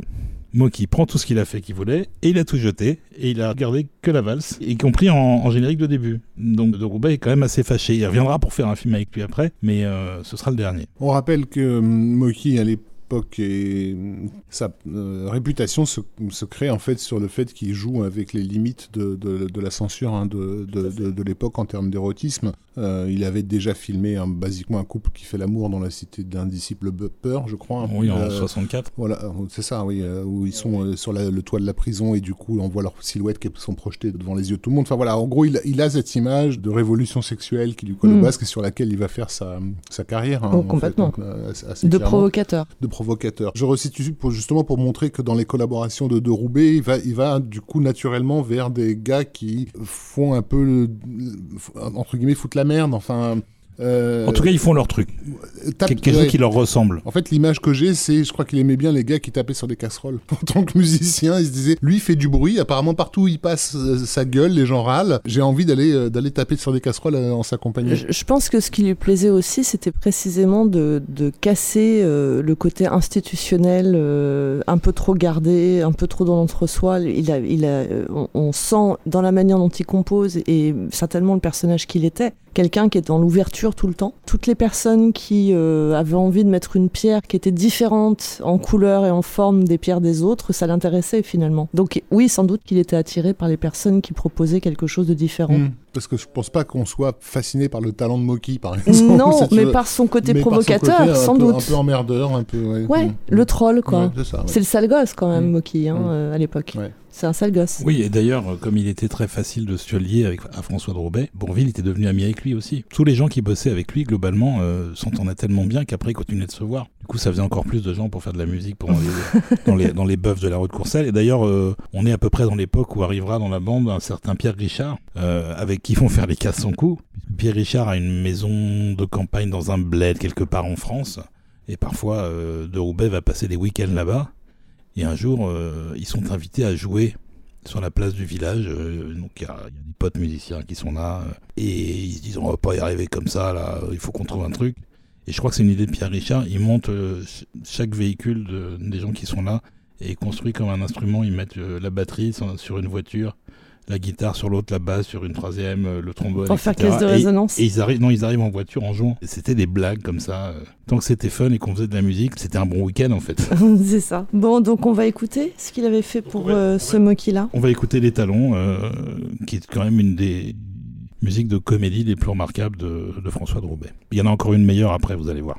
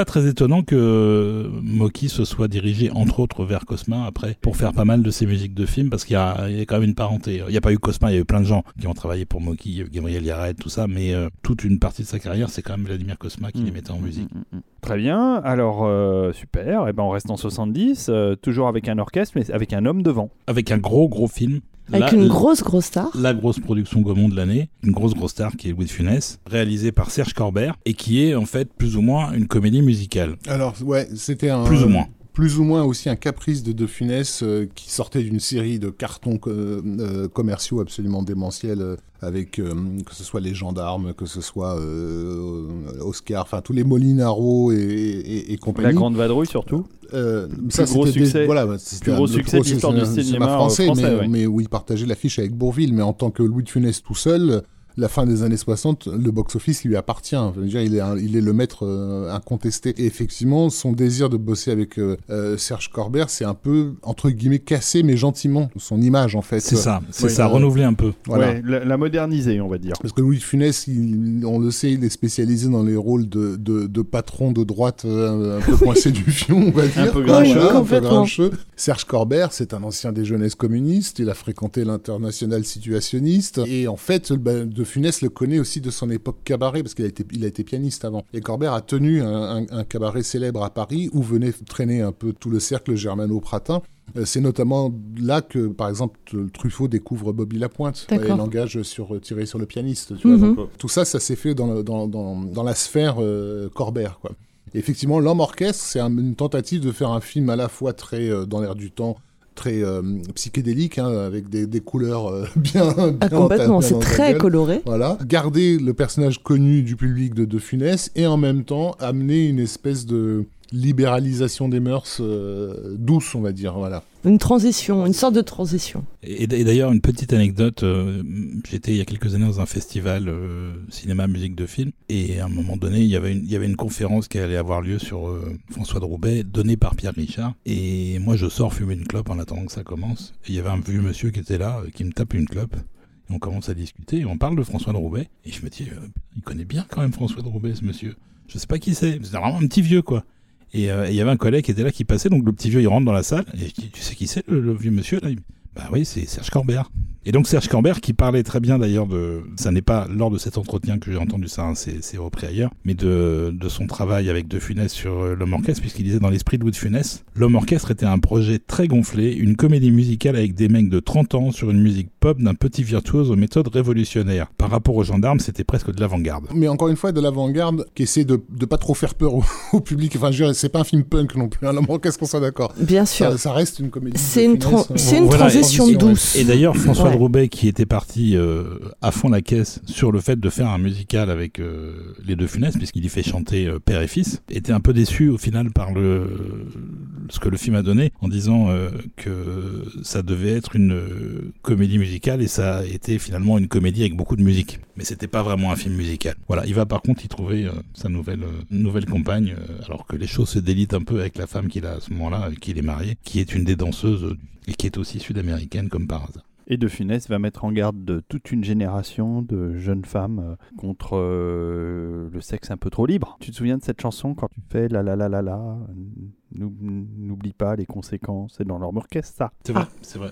C'est une chanson qui m'a marqué. Il a, raison, il a raison. Il a raison. Et, bizarrement, pas moi. Il a raison. On l'a pas retenu pour la mettre là, mais on aurait pu. Les chansons sont pas extraordinaires dans le film, faut être honnête. Ce qui est assez extraordinaire, je trouve, c'est le générique et le, et le thème principal qu'a écrit de Roubaix, qui est euh, vraiment un truc extrêmement élaboré, euh, peut-être plus encore que ce qu'il faisait habituellement. Et il a vraiment passé du temps dessus, je pense. et puis il a, eu des, il a eu des moyens, il a eu euh, ah bah un, grand orchestre pour le coup, etc. Donc ça sonne vraiment super, super bien. Écoutons ça.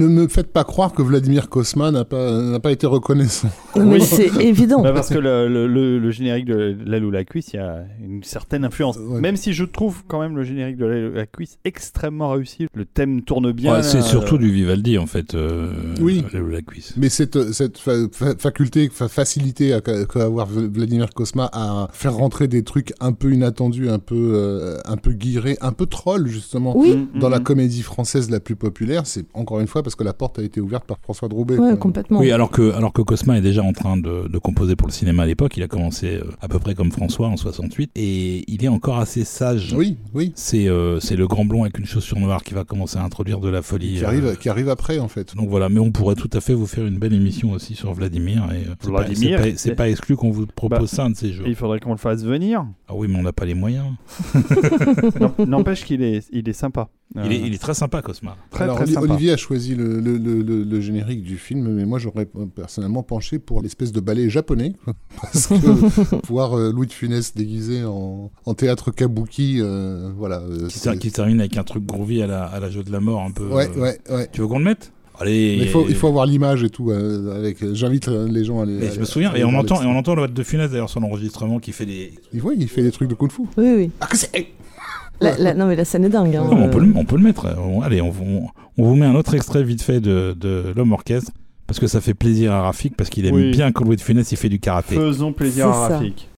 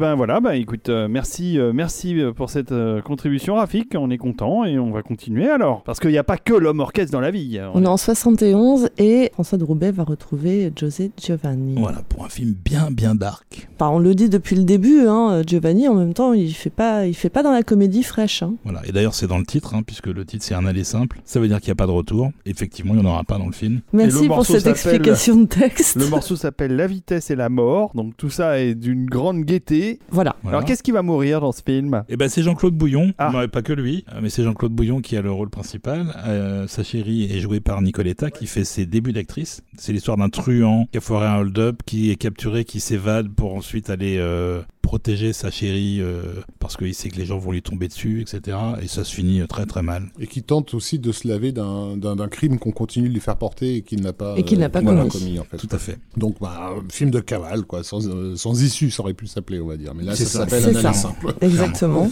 Euh, Jean-Claude Bouillon étant a priori, d'après euh, Giovanni, un acteur extrêmement physique, ce qui ne, ne saute pas aux yeux quand on voit les Brigades du Tigre, mais qu'il était à fond, qu'il a fait toutes ses cascades et tout, et que voilà, Il respect, était tout respect jeune. pour le mec. Il quoi. était tout jeune à l'époque. Euh, les Brigades du Tigre, c'était pas longtemps après, je crois. hein. Oui, oui, bah oui, oui. D'accord, très bien. Euh, Et euh, quoi d'autre de spécifique dans, dans ce film? Ah bah alors dis, dis, professeur. Un extrait d'interview de Gilles Dreux. Alors c'est qui Gilles Dreux? C'est un chanteur. Qui s'agit de Dreux? Et c'est le chanteur qui chantait la chanson du film. Euh, un aller simple. Mais tu veux dire qu'il vivait à Dreux? Tu n'es pas dans ton épisode Non, dédié. je- non, mais je t'ai fait cadeau là, donc Eh, j'accepte. ah, j'accepte. Franchement, là c'était une perche tendue tellement énorme. Donc euh, continuons. Donc Gilles Dreux qui a chanté la chanson. de un aller simple, qui a donc beaucoup travaillé avec De Roubaix à ce moment-là, et qui disait François était un excellent guitariste, un flûtiste exceptionnel, un bassiste remarquable. Il n'y a que quelques cuivres qui ont été enregistrés au studio de la Gaîté, tout le reste c'est François dans son studio de la rue de Courcelles. J'admirais l'extrême sensibilité du talent de François, au contraire de certains compositeurs de films chez qui on sent une énorme technique et moins de sensibilité. Les musiciens qui travaillaient avec François le faisaient dans une ambiance d'amitié. Il y avait chez lui une vraie gentillesse, il était courtois, poli, n'oubliait jamais de remercier les artistes à la fin d'une séance, toujours avec une petite attention pour chacun. Il y en a pas Bah, beaucoup des comme c'est- ça. Oui, c'est. Non. c'est- un, un panégyrique, comme on dit. Voilà, et d'ailleurs, euh, ils enchaîneront juste après Giovanni et de Roubaix un autre film qu'on n'a pas retenu pour la musique, mais elle est très très bien aussi, qui s'appelle Où est passé Tom? Est-ce que tu savais que le vrai nom de Gilles Dreux, c'était euh, Jean-Paul Chapuisat? Non, mais jusqu'au moment où j'ai fait des recherches sur de Roubaix, je connaissais pas Gilles Dreux, donc euh, qui prend Gilles Dreux comme, comme pseudo? Mais sérieusement, quoi. C'est- Alors, euh, je ne sais pas. Et en plus, euh, il a été crédité Gilles Dreux avec un X, alors que son vrai nom de scène, c'est Gilles Dreux sans X. Oui, mais la ville, c'est avec un X. C'est ça. Et donc, ils ont cru que. Ça t'arrange, hein? Bah, c'est Ah, Petit salopard. Exactement. Bon, alors, On cessons écoute de tourner autour de la ville de Dreux et écoutons cette belle musique.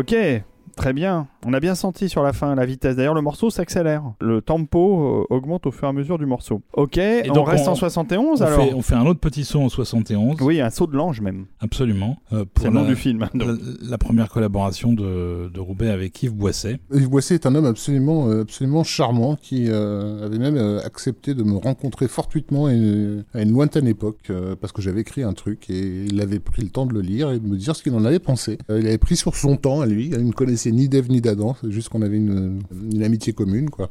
Et euh, je, voilà, j'en revenais pas que Yves Boisset me dise bah ouais viens on va prendre un café, euh, on va parler de Non, mais c'est un, c'est un mec, un vrai.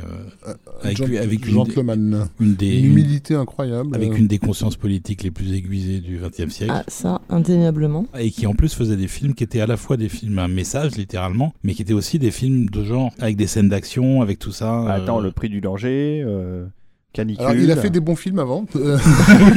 C'est un peu ce que, c'est un peu ce que j'aurais dit. Boisset avait fait dans les années 70 des films plus peut-être marquants. euh, je pense à euh, Dupont-la-Joie. euh, Ah, moi aussi, j'y pense. Voilà, euh, un taxi move, euh, le juge Fayard. Le juge Fayard, qui était film le plus- extraordinaire. Le plus, respecté encore aujourd'hui, euh, voilà. Et, et, ce- et puis en plus, il avait été euh, formé par les par les meilleurs, parce qu'on a tendance à l'oublier, mais le monsieur, avait été assistant d'un certain Sergio Leone, quand même. Ah, ce quand même.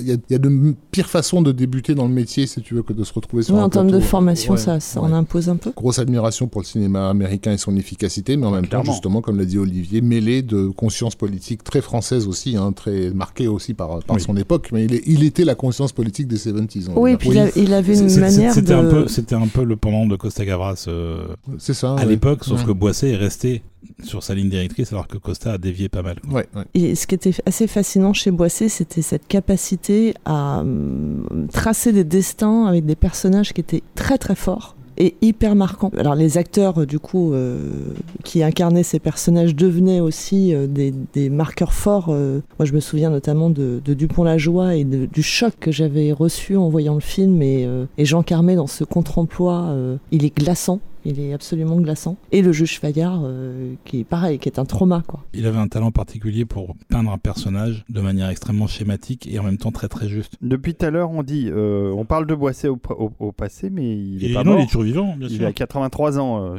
C'est un- peu comme euh, quelqu'un qui peint au couteau, c'est très brut, mais c'est très très juste, et en fait on n'a pas besoin de plus pour déjà se faire une idée de qui est le personnage qu'on a en face de nous. C'est pas c'est pas romancé en fait. Il y a quelque chose de, de très euh, oui de d'assez d'assez brut, de sans filtre dans sa manière de traiter le sujet. Et donc là, le film dont on parle, Euh, donc c'est un film sur euh, une guerre des gangs euh, à Marseille. Alors, euh, oui, guerre des gangs à Marseille, mais enfin, guerre des gangs entre deux factions euh, bien particulières, que, alors, euh, qui sont des choses qu'on disait pas trop à l'époque, qu'on dit encore moins aujourd'hui, quoi, puisque c'est une bataille électorale, en fait, au départ, C'est ça. euh, Mhm. qui met, voilà, d'un côté, il y a un candidat qui est soutenu par la mafia, et de l'autre, un, un candidat qui est soutenu par les services secrets. donc, voilà. voilà, donc, les choses n'ont pas trop changé, on va dire. C'est un film avec euh, Jean-Yann. Avec Ouais. Jean-Yann et avec Sterling Hayden, Tout à fait. qui avait tourné pas si longtemps avant avec Stanley Kubrick quand même. Alors du coup là on va laisser un peu la parole à Yves Boisset puisqu'il s'est exprimé sur sa collaboration avec euh, François de Roubaix. Il disait j'ai parlé à François du film dont une partie devait se tourner en Thaïlande. Cela l'intéressait beaucoup parce que dès qu'il y avait un instrument un peu bizarroïde destiné à ameuter les éléphants ou à attirer les phoques, il devenait passionné. Il avait une collection étonnante d'instruments saugrenus, faisant des bruits étranges, mais dont il tirait des choses d'un réel intérêt musical. Souvent, l'instrument déclenchait la ligne mélodique, ce qui est une étrange façon de créer. Parfois, nous n'avions aucune idée du genre de musique qui allait accompagner une scène et François se mettait à taper sur un bambou ou à souffler dans un bout de ferraille informe et tout d'un coup, cela devenait insensiblement une mélodie. François s'intéressait non seulement à la musique mais aussi au son et à la valeur musicale qu'il pouvait prendre. Dans la partie thaïlandaise du film, il a fait toute une symphonie de bruit d'eau qu'il a recréée dans son lavabo et c'était supposé être une cascade thaïlandaise sur la rivière Kwai. Donc euh, voilà, C'est génial. C'est génial. c'est de Roubaix aussi. Et donc là, la, la séquence qu'on a retenue pour vous faire écouter, c'est une séquence de poursuite dans un drive-in, donc un cinéma en plein air, euh, où il avait pour le coup un orchestre de 50 musiciens qu'il dirigeait lui-même parce qu'il avait aussi appris, après avoir appris à jouer de 50 instruments différents, il avait appris la direction d'orchestre. Bon, ben voilà, respect. Hein. Euh, le saut de l'ange, dit Boisset 71, et le morceau s'appelle Drive-In.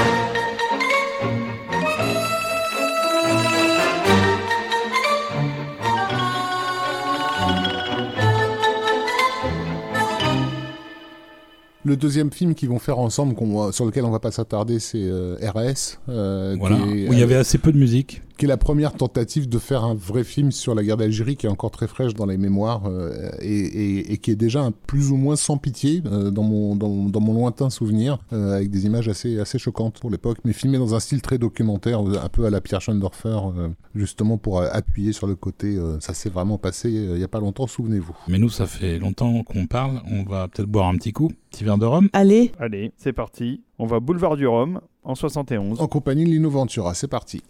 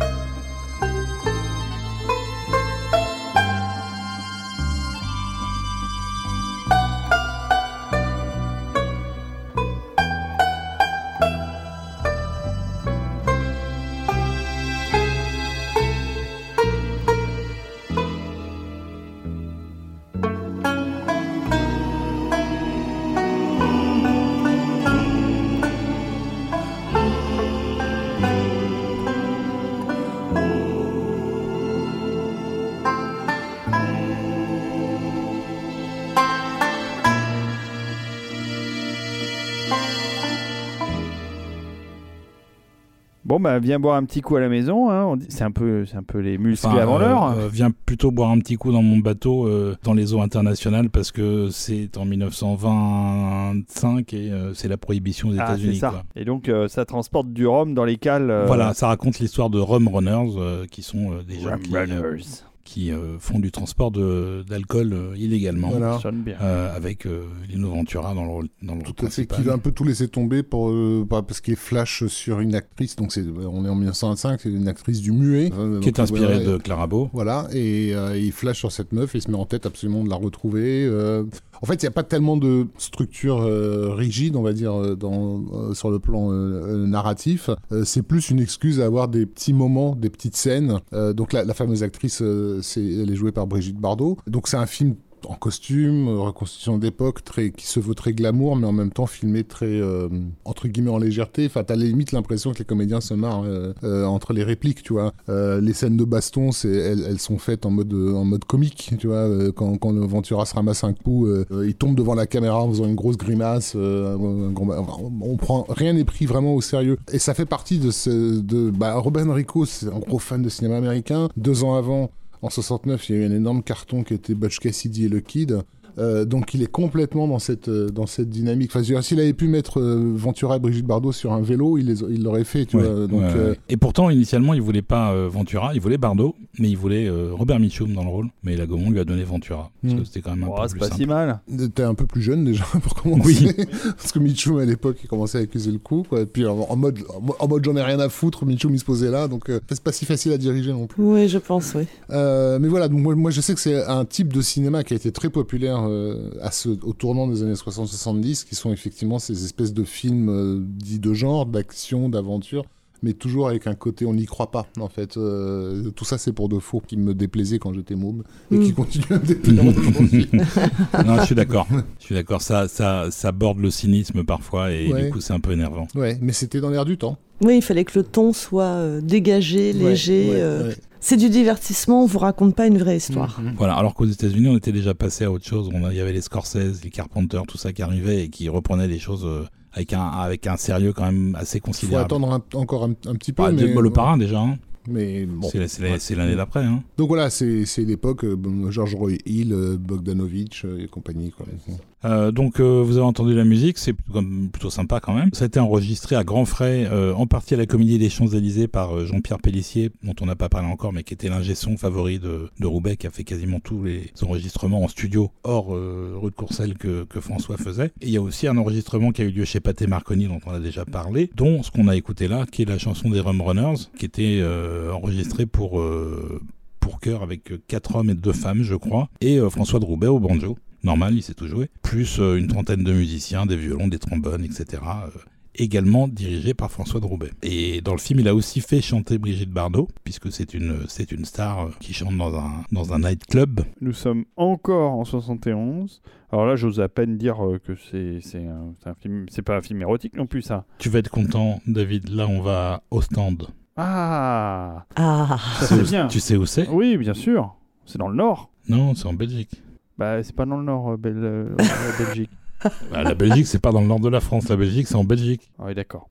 Euh, ok. Non, non, mais d'accord. euh, c'est en Belgique, donc au stand, et ça s'appelle Les Lèvres Rouges.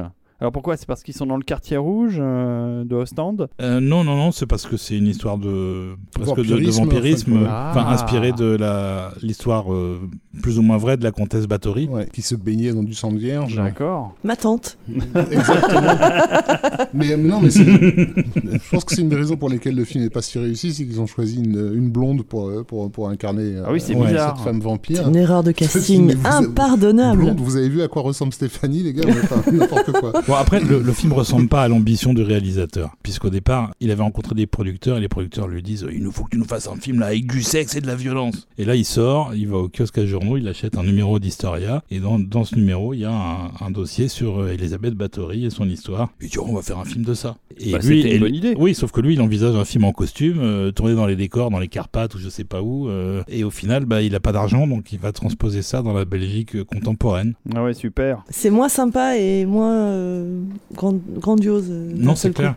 C'est clair. Après, euh, le film est pas très violent non plus. Hein. C'est, euh, Ah non, c'est un film très, très, très emprunté, très empoulé, très esthétisant. c'est très nouvelle vague belge de l'époque en fait. Euh, bah, oui, et puis non, c'est complètement dans la, comment dire, dans la continuité de ce que le, la pub pour parfum a, a déjà installé à l'époque. Enfin, le- du néo-glamour euh, euh, chic diabolique, on va dire, quoi, si tu veux. Donc, les personnages de Delphine Seyrig, effectivement, fi- enfin, la, la moitié des plans sur elle, t'as l'impression qu'elle est en train de nous vendre un, un produit pour la peau. voilà, sauf, sauf qu'il y a toujours un bout de téton qui dépasse. C'est ça, mais, mais très rouge, avec des lèvres très rouges, avec, avec, des couleurs. oui, il y, y, a un gros travail sur, la, sur la, couleur, beaucoup de rouge et de noir. Et c'est d'ailleurs ce qui va très tardivement faire que le film va avoir une, une deuxième jeunesse au tournant des années 2000, parce que tous les branleurs, je sais pas moi, là, Nicolas Winding Refn et autres, vont citer abondamment le film qui, évidemment, est devenu cet objet culte des 70s, vampiro-érotique, euh, filmé avec des voiles devant la caméra et des femmes qui s'embrassent. Euh, langoureusement. Langoureusement. C'est ça, c'est ça. Et donc. Euh, pas tout à fait notre tasse de thé, comme vous Non, non. Oui, parce que vous n'avez pas le visuel, mais ça vaut son pesant de cacahuètes. Il faut quand même voir la tête des deux, là. Le film, est, le film est rigolo à voir, mais à près de 90 minutes de durée, c'est très très long. Oui, surtout qu'au stand, donc, qui se situe vraiment bien dans le nord, parce que j'ai vérifié, c'est au-dessus de Dunkerque en suivant la côte. Donc euh, juste avant d'arriver aux Pays-Bas. Donc on est vraiment sur le, le, début de la mer du Nord, tu vois, le, coin, le coin plombé, quoi, le, coin où il fait pas beau euh, pendant 300 jours par an et il reste 30 jours de, de ciel gris. Non, mais enfin, euh, la, région leur permet quand même de faire des. Enfin, je sais qu'il y a une, comment dire, il y a une scène là où elle, oui, elle, déploie ses ailes, la, chauve-souris là, voilà. sur, sur le bord de mer. Ça, voilà. assez joli. Ça, oui. effectivement, ça, ça, ferait une belle fin de pub en fait, encore une fois. Et, et c'est euh, euh, c'est tourné dans une ville dépeuplée en plus, donc c'est euh, non, il y a, y, y a, un certain soin, mais c'est fait avec trop de trop de sérieux pour le sujet en fait. Hyper empoulé, en, en Nicolas Windigreff, c'est vraiment le, le, comment ça s'appelait son truc d'ailleurs vampirique là? Ah putain, j'ai affaire à des cinéphiles là. C'est passé à Cannes et tout. Bah oui, excuse-nous. si c'est passé à euh. Cannes, tu te doutes bien qu'on l'a pas vu. excuse-nous, euh, non, on l'a pas, non. On est dans la continuité des Lèvres Rouges. Hein, ce qui est intéressant, ce que je trouvais intéressant, c'est pourquoi De Roubaix se retrouve sur un projet comme ça? Et en fait, bon, d'Olivier va nous raconter historiquement, mais c'est là où j'aimerais forcer un peu l'analogie avec un autre compositeur de musique pour film qui est Danny Elfman, parce que euh, qui, est, qui, est, aussi connu comme un type qui collectionne les instruments exotiques, un peu bizarres et qui aime bien les mettre à des moments où on les attend pas et qui a toujours dans sa carrière montré qu'il avait un intérêt certain à aller vers des projets justement un peu touchy, enfin un peu entre guillemets euh, sensiblement underground euh, en mode gothique quoi. Elfman voulait absolument bosser sur Frightener, c'est juste parce qu'il y avait une scène hyper euh, crapoteuse dans le script de Peter Jackson qui au final n'était pas dans, le film, mais c'était la raison qu'il a fait qu'il a fait choisir. Tu vois, il a fait ses débuts dans bongo sur un film comme Forbidden Zone qui était un gros bordel qui partait dans tous les sens et qui citait abondamment le cinéma fantastique gothique aussi. Ils se sont jamais connus évidemment, mais euh, mais mais Elfman traînait en France hein, dans les années 70. Mais c'est à se demander si Elfman n'a pas entendu du coup du François Drobet aussi. Euh, Alors ça serait intéressant de, de, lui poser un jour la question. Oui. oui. effectivement. Mais je vois où tu veux en venir. On peut se dire que Roubaix avait tout ce qu'il fallait pour faire du film horrifique, du film de genre, qui étaient des genres qui n'existaient simplement pas en France à l'époque. D'ailleurs, euh, le seul qu'il a fait, c'était pas un film français. Donc, je trouve ça intéressant et en même temps, je suis pas sûr que ça lui aurait convenu humainement parce que c'était quelqu'un d'extrêmement euh, positif, lumineux. Euh. Il avait une tête de hippie, mais euh, il a pris du LSD une fois dans sa vie. Il a fait un énorme bad trip et il a été super opposé à la drogue tout le reste de ses jours. Donc c'était pas tout à fait le même profil qu'Elfman. Après, euh, clairement, il savait faire, puisque ce qu'il a fait pour euh, Les Lèvres Rouges, euh, c'est devenu culte d'ailleurs, peut-être même plus que le film. D'autant plus que la musique n'avait pas été éditée, il y avait que deux trois morceaux sur les compiles, et tout le reste était complètement inédit, ça n'est sorti qu'il y a 2-3 ans en disque. Mais comment il s'est retrouvé attaché à ce projet-là? Alors il s'est retrouvé attaché au film via Henri Lange, qui était un des producteurs de films, qui a recommandé qu'on appelle François Drouvet pour faire le, le projet. Harry Kumel, le réalisateur, lui a suggéré du coup d'écrire une musique d'inspiration hongroise, mais quelque chose d'assez ample et assez orchestral, et de faire appel à un instrument que De Roubaix ne connaissait pas, qui était le cymbalum, que du coup il est ravi de découvrir et qu'il va bien évidemment utiliser. Sauf que le score au final n'est pas super ample euh, dans le sens euh, gros orchestre c'est très froid, c'est assez dépouillé, assez glaçant et très expérimental. Et au final, le réalisateur est quand même content parce que c'est pas du tout ce qu'il avait demandé, mais que ça convient au film. Donc euh, tout le monde s'en tire à peu près avec les honneurs. Mais encore une fois, il a fait ce qu'il voulait, quoi. Et il a fait ce qu'il voulait et il a posé aussi encore une fois un truc qui va qui va rester parce que donc là on va écouter le morceau des lèvres rouges, mais je pense que les gens qui écoutent cette émission et qui traînent un peu dans les milieux musicaux, euh, en fait connaissent ce qu'on va entendre, quoi. Probablement. Donc le morceau s'appelle euh, Amour sur les rails. J'imagine que ce sont des femmes qui font l'amour sur des rails.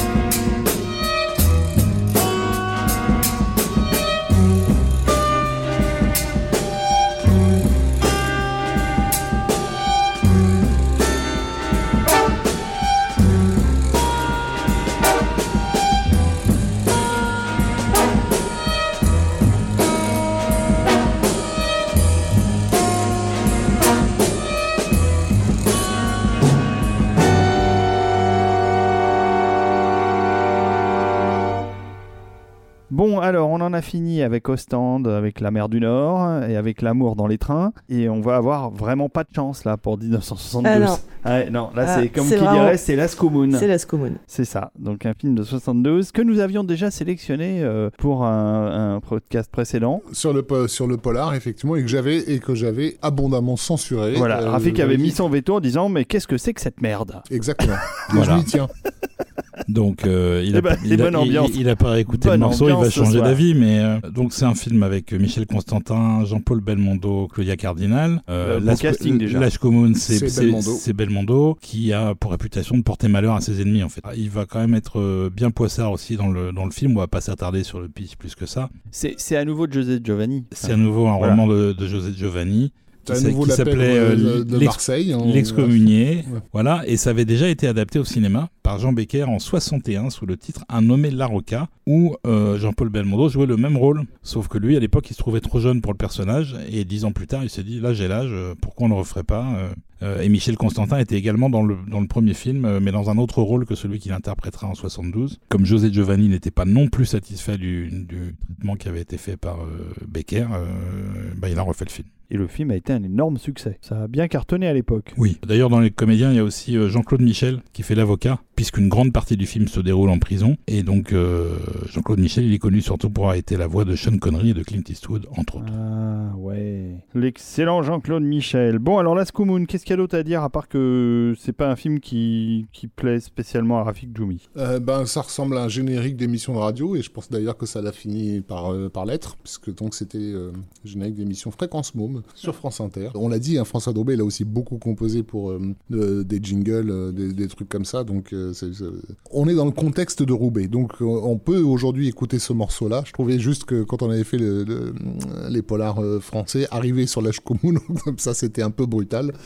Euh, là, maintenant qu'on a compris qui était François Drouet, peut-être que ça, ça va mieux passer. Moi, je vais quand même enlever mon casque hein, pendant le morceau, mais Il y a un côté euh, assez expérimental, encore une fois, dans la composition, mais aussi dans tout ce qui est exécution et enregistrement. Parce que pour la première fois, finalement, pour un gros film sur lequel il y a du budget, De Roubaix choisit de ne pas utiliser du tout d'instruments euh, joués par des musiciens, que ce soit des petites sections ou un orchestre, et il décide de tout faire à 100% dans son studio de la rue de Courcelles, sachant qu'il a entre-temps investi euh, dans des synthétiseurs qui sont des trucs tout nouveaux, et qui va d'ailleurs s'en servir euh, abondamment dans les, les trois dernières années de sa vie. Et donc il, il joue lui-même, il utilise la technique dont on parlait tout à l'heure, qui était le re-recording, et donc c'est lui qui joue l'orgue de barbarie, la batterie, le trombone, la contrebasse, la trompette, le synthétiseur, plus euh, des bruits de trucs qu'il a bricolé, des bruits de lime, des bruits de ressort, euh, un truc qui ressemble à une guimbarde aussi. Et tout ça, c'est du bricolage maison. Oui, surtout que l'orgue de Barbarie, en plus, c'est à l'harmonium hein, qu'il obtient ce son-là, qui imite l'orgue, mais qui n'est pas un orgue de Barbarie. Ah mais il, il- il maîtrise, euh, il maîtrise beaucoup, beaucoup des éléments de la chaîne,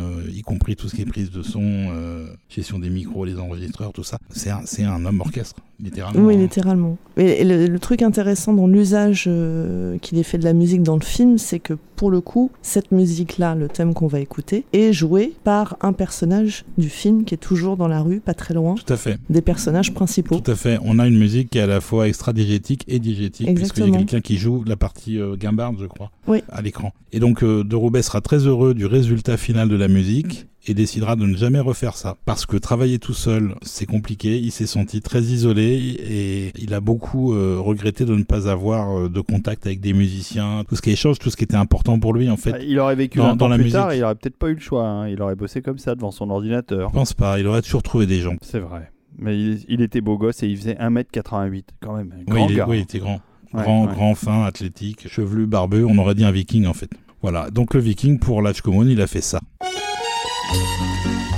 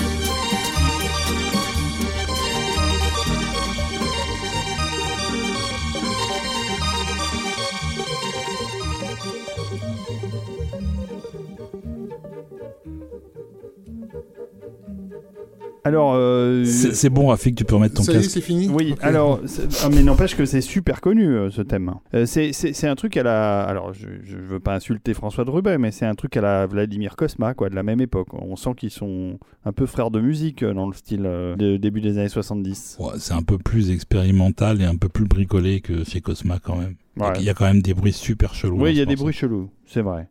C'est vrai, non, t'as raison. Oui, et puis c'est surtout que l'usage, euh, encore une fois, de la musique dans le film, c'est euh, un côté lancinant. C'est hyper répétitif. Ce Ah thème-là, on l'entend. oui, euh, oh oui, sans arrêt. pas. Et en fait, il y a quelque chose de. Ça crée le malaise, en fait. Ce qui est très paradoxal, parce que la, la musique est une musique, effectivement, euh, de, de fête foraine, pour euh, citer Rafik. Mais comme, comme euh, peut utiliser aussi les, les Voilà, et de en Fête foraine fait, pour mettre le. Il y, a, il y a quelque chose presque de l'ordre de l'ambiance des carnivals euh, Mm, aux mm. États-Unis, c'est-à-dire un côté vraiment glauque à la fin, alors qu'au départ, c'est une, une petite ritournelle euh, plutôt sympathique et, et fraîche, et puis à la fin, elle devient insupportable. Plus on monte euh, en tension dans le film, et plus la musique minutes, devient insupportable. Moi j'ai enlevé pas. mon casque. Mais non, mais euh, je suis d'accord avec ce que Stéphanie décrit en fait et qui est effectivement très très adapté à cette idée de d'un monde euh, d'apparence da- derrière lequel il y, a, il y a rongé par les vers. Enfin, c'est un, C'est c'est ça. un univers de corruption. hein. Oui, Donc, complètement. euh, voilà. Et, et c'est marrant parce que ouais, enfin, on, on a depuis quelques années la, la corruption est désignée par un mot qui s'appelle Clown World, euh, le monde des clowns. Euh, et, et en fait, ça, rejoint cette euh, cette idée que, que plus tu descends, plus plus en fait c'est l'univers du cirque qui prédomine. Ouais, mais, complètement. mais un truc infernal en fait. Mm, tout à fait. C'est bien, c'est bien. Euh, bon, bah, on va pas s'attarder euh, euh, avec Lash Kumun et on passe en 73 avec euh, un film que je connais pas non plus. Qui n'est pas un film, qui est une série télé. Et ben voilà, c'est pour ça que je connais pas. Ça s'appelle La mer est grande. Voilà, Et oui. réalisé par euh, réalisé ou créé par Philippe Condroyer. C'est pas faux, La mer est grande. La mer est grande, clairement.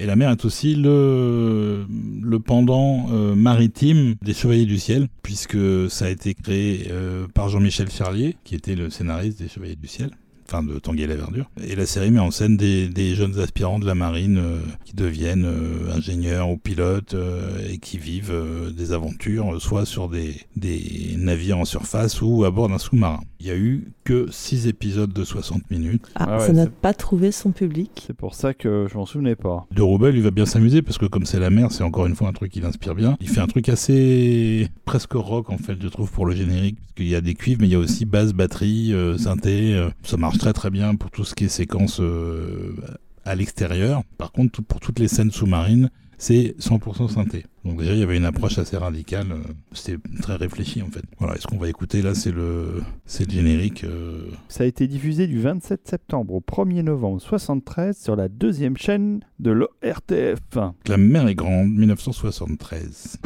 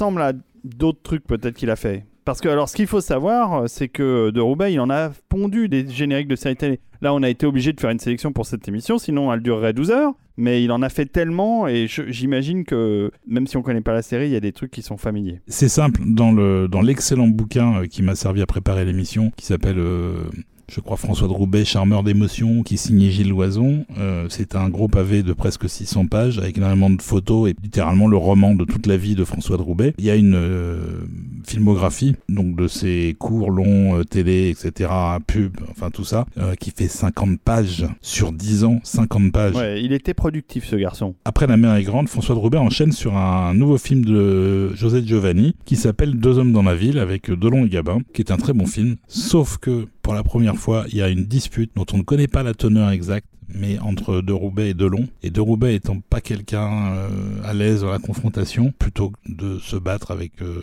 Delon, d'autant plus que Giovanni le soutient, donc il aurait, pu, il préfère quitter le film. Et donc euh, Philippe Sarr prendra le relais pour un score qui est aussi tout à fait réussi d'ailleurs. Euh, mais ça restera une, une cicatrice pour euh, Fran- ouais. François de- de- d'avoir euh, dû abandonner un film de, de, de José Giovanni, qui est de son vivant le seul qu'il ne fera pas en fait. On va se remonter le moral avec euh, euh, 1974 et probablement le thème le plus connu euh, de En tout cas, non, le, Non. le thème par lequel nous, euh, Ouais. jeunes marmots avec de la morvonnée, avons, Ah oui. avons découvert François de Roubaix parce Ouais, le meilleur thème du monde. Bah oui, Bah oui. Moi, Mais- j'avais deux ans. Oui, c'est ça, oui.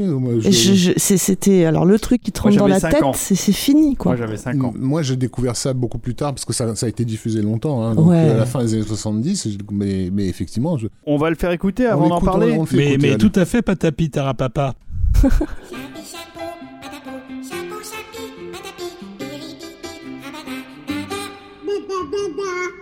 Pacha pacho, pitipo, pacho pacha, pitipa, piripipi,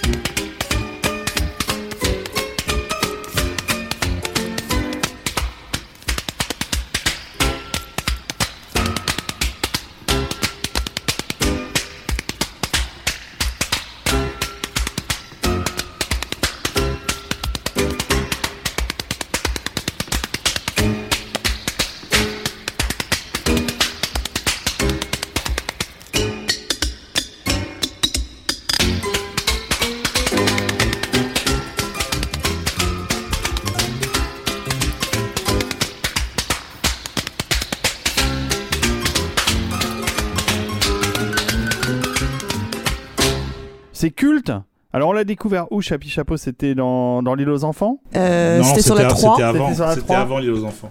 Ah oui, oui, C'était diffusé sur la 3, euh, je sais plus quel jour.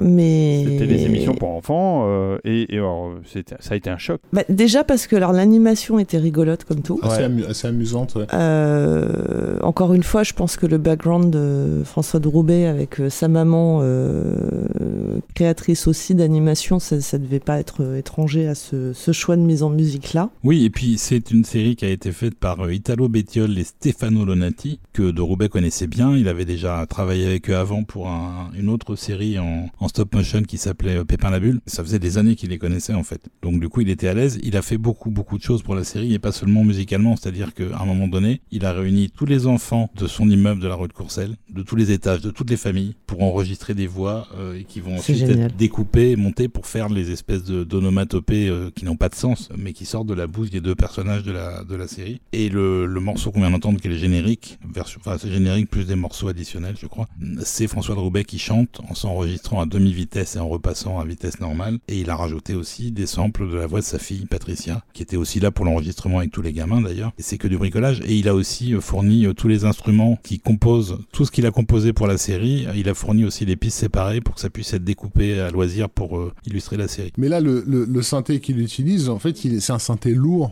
Euh, moi, je sais que gamin, c'est aussi ce qui m'a impressionné, c'est que on entendait du synthétiseur par ailleurs, mais celui-ci, il était puissant. Oui, fait, non, c'est ça. Et en- ben, il joue une mélodie genre hyper mignonne, mais c'est quand même t'as un bon qui- qui t'arrive bien dans la gueule. Et je sais pas si vous connaissez le, le, le musicien Jacques No, euh, qui a fait pas mal de, de, de trucs euh, à la fin des 70s, début euh, début Le, 80. le mec qui était avec Elie Medeiros. Et avait exactement, voilà, qui a pavé la voie de la musique électronique internationale d'ailleurs euh, de cette époque. Et, et- et il avait ce son-là aussi, Jacques No, euh, ce synthé hyper euh, à la fois doux et, et agressif en même temps. Il, il était très passionné aussi de, de nouveautés dans les instruments, donc dès qu'il y avait un nouveau synthé, il l'achetait en fait. Mhm. Euh, on a dit ce que c'était euh, la série quand même. euh, Chapi ah chapeau. oui, Chapi oui, oui. chapeau. je crois qu'ils l'ont vaguement chanté dans, Oui. dans le générique. Et puis le générique, on l'a entendu, et c'est vrai que c'est assez explicite, euh, Oui, Chapi mais- Chapeau. Oui, mais les adolescents qui nous Chapi écoutent aujourd'hui ne connaissent pas Ah non, forcément alors, Chapi euh, Chapeau. ah non, je Bah, pense Chapi que- chapeau, c'est deux, deux petits gnomes avec des chapeaux énormes. C'est ça. Voilà, qui en gros se baladent et Voilà. font des claquettes. Voilà, et à chaque fois, ils ont, ils ont une, une énigme à résoudre et après ils dansent. Voilà. Mais c'était tout à fait réjouissant quand on était tout très petit. mignon. Et le côté totalement mignon. absurde, euh, non sensique, a fait des petits. euh, et donc après Chapi Chapeau, on a eu Miao Miao. Oh ouais, ça c'est. Voilà. Miao. on a eu Quaquao. Oui, tout à fait. Oui, quoi, Et quoi. Non, non, mais-. Non, parce que je les ai tous. Mais oui, quoi, quoi. Ah Oui, ouais. mais c'est les Anglais qui animaient ça. Ouais, mais, c'est- mais Chapi Chapeau Mais, euh, était- a, a plus ou moins servi de matrice. Et les, les petits chats, c'était de la pâte à Oui, modeler. c'était la pâte à modeler. Ah bah et oui, Quaquao, mais- c'était de- du, génial. pa- du Du papier. papier. euh, du papier Exactement. Oh, c'était extraordinaire. Ah non, mais c'était inventif quand même. Hein. Ben ouais, c'était. Ben, je- on va pas faire les vieux cons, mais c'est vrai qu'il y avait une- un, un effort de fait pour euh, pour les tout petits parce qu'en fait, Oui, c'est ceux, voilà, qui sont souvent ça. abandonnés par la programmation. Il y a des trucs très bien qui se font généralement pour les 7-8 ans, mais pour les gamins de 4 ans, il y a, il y a rien. Et c'est euh, ça. Ou alors c'est Choupi quoi aujourd'hui, si tu veux. Ouais, Il y a, y a Baby, y a TV, mais Baby TV, c'est malaisant. J'adore Baby TV. quoi. Oui, Parce que tu n'es pas un bébé, David. et une- et puis je te rappelle qu'il y a une génération Tu qui te a été- comportes comme tel, mais tu n'es pas un bébé. Ah bon Je te rappelle qu'il y a une génération qui a été élevée au Teletubbies. Hein. Ça a donné l'État islamique. même hein. genre. Et ben voilà. C'est le même Ça- genre. Voilà la Ça a vérité. fini chez Ben Laden, tout Non, ça. mais les, les Teletubbies, je peux pas m'empêcher de voir ce que les cassos en ont fait. Ah oui, tellement. c'est très très bien. Je vous montrerai Bon, on on s'écarte, avec une Et tête si- et de si on se- bébé. euh. Et si on se regroupait Oui, recoupons-nous. En 75 Recomposons-nous, ouais, parce qu'on a- on attaque euh, First, First Blood. C'est ça. C'est ça, c'est ça. Un, film qui n'est pas exactement une comédie de Non. Ah non, mais vraiment pas. Le vieux fusil? Ben oui, Le vieux Ouais. fusil de Robert Enrico, donc. probablement le plus euh, survivalesque des films jamais présentés au César. Ouais, Le film a été encensé, il a, il a bien marché. Et... César du meilleur film, du meilleur acteur pour Philippe Noiret et donc de la meilleure musique originale pour euh, François Droubet qui a été remise à titre posthume. voilà, à son père. Euh, sachant que euh, c'est le dernier long métrage euh, globalement euh, composé entièrement par euh, François Droubet, Euh, mais il y avait deux autres films qui sont sortis après, pour lesquels il avait déjà commencé un petit peu à travailler, à faire des maquettes, ont été complétés par d'autres morceaux ou euh, par d'autres euh, arrangements qui n'ont pas été faits par lui. Donc on résume brièvement euh, la chose. Voilà, ça se passe pendant l'occupation en 44. Donc Philippe Noiret joue un, chirurgien plutôt pacifiste, on va dire, qui vit avec son épouse euh, jouée par, euh, par Romy Schneider euh, à Montauban, qui en fait ben, participe le plus discrètement possible à la, À la résistance. résistance, et ça va se retourner contre lui, puisque les Allemands vont tout simplement, littéralement, cramer sa femme. Et sa fille. Voilà, c'est-à-dire qu'il habite dans un- une sorte de vieux château. Euh, c'est inspiré de, en, gros, d'Oradour-sur-Glane. Tu as des soldats de la division d'Asreich qui débarquent Ouais, les pires. et, et qui effectivement crament sa femme et sa fille les au, SS de au- au pire. Dans un plan qui a donc un peu traumatisé les gens à l'époque, voilà, et St- Stéphanie est la première, puisque euh, les, les joies du compositing et des effets spéciaux font Ah qu'on ouais. on voit littéralement Romy Schneider se ramasser le, C'est le- insupportable. le lance-flamme dans la, Ouais, dans, non, c'est insupportable. Noiret, enfin, ils sont tous extraordinaires dans le film, hein, mais. euh, et, et donc- là, le donc- film, le donc film ne- bascule. Ne reste en que fait- Noiret. En fait, on était dans, dans le drame, on va dire, et le suspense, et à ce, à- à ce moment-là, le film, c'est là où le film bascule, puisque Noiret va devenir tout d'un coup une espèce de bête sauvage, décidant de prendre sa revanche euh, sur, sur ses assassins. Et c'est là où je, où je parlais de First Blood tout à l'heure, parce qu'il va littéralement devenir Rambo. C'est ça, c'est un, un, un, un revenge movie. euh, Voilà. façon justifiée dans la Exactement. ville, euh, qui, Et comme qui il devait sortir à l'époque d'ailleurs à peu près à la même époque parfaitement l'architecture des lieux, euh, du château et de, la région environnante, il va les prendre au piège. euh, voilà, il faut, Et, il faut- et- et les éliminer un et par les un. éliminer un par un. Avec le vieux fusil du titre, qui est un, fusil de chasse à deux canons, qui va retrouver une nouvelle vitalité. Et, et- et le film est un immense succès Ouais. au box-office. Le- Oui. le Ce qui est étonnant parce que c'est un film super dur quand même. Parce qu'en parce qu'en Et plus, les, super, et super de genre en fait. Oui, super sûr. dedans, et les scènes de violence qui sont quand même assez graphiques dans le film sont euh, toujours contrebalancées par des, des flashbacks de, de sa romance avec Mmh, Romy mmh, Schneider, mmh. qui est un truc tout tendre, tout doux, avec, euh, filmé avec des filtres. euh, pourtant, ça cartonne.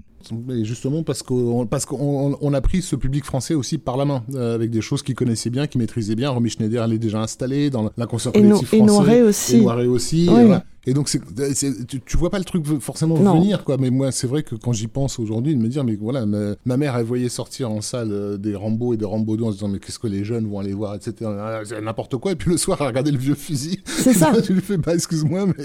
je, je, je crois que d'ailleurs que le, le, le- le succès effectivement euh, est surprenant parce que ça peut ressembler à une trahison quand même. hein. Euh, le- le couple de cinéma Noiret, euh, Romy Schneider, on y va en famille, tu vois, on y va en mode. Oh mais ça va être formidable, euh, voilà un bon film, ça s'annonce bien faire du quoi. vélo.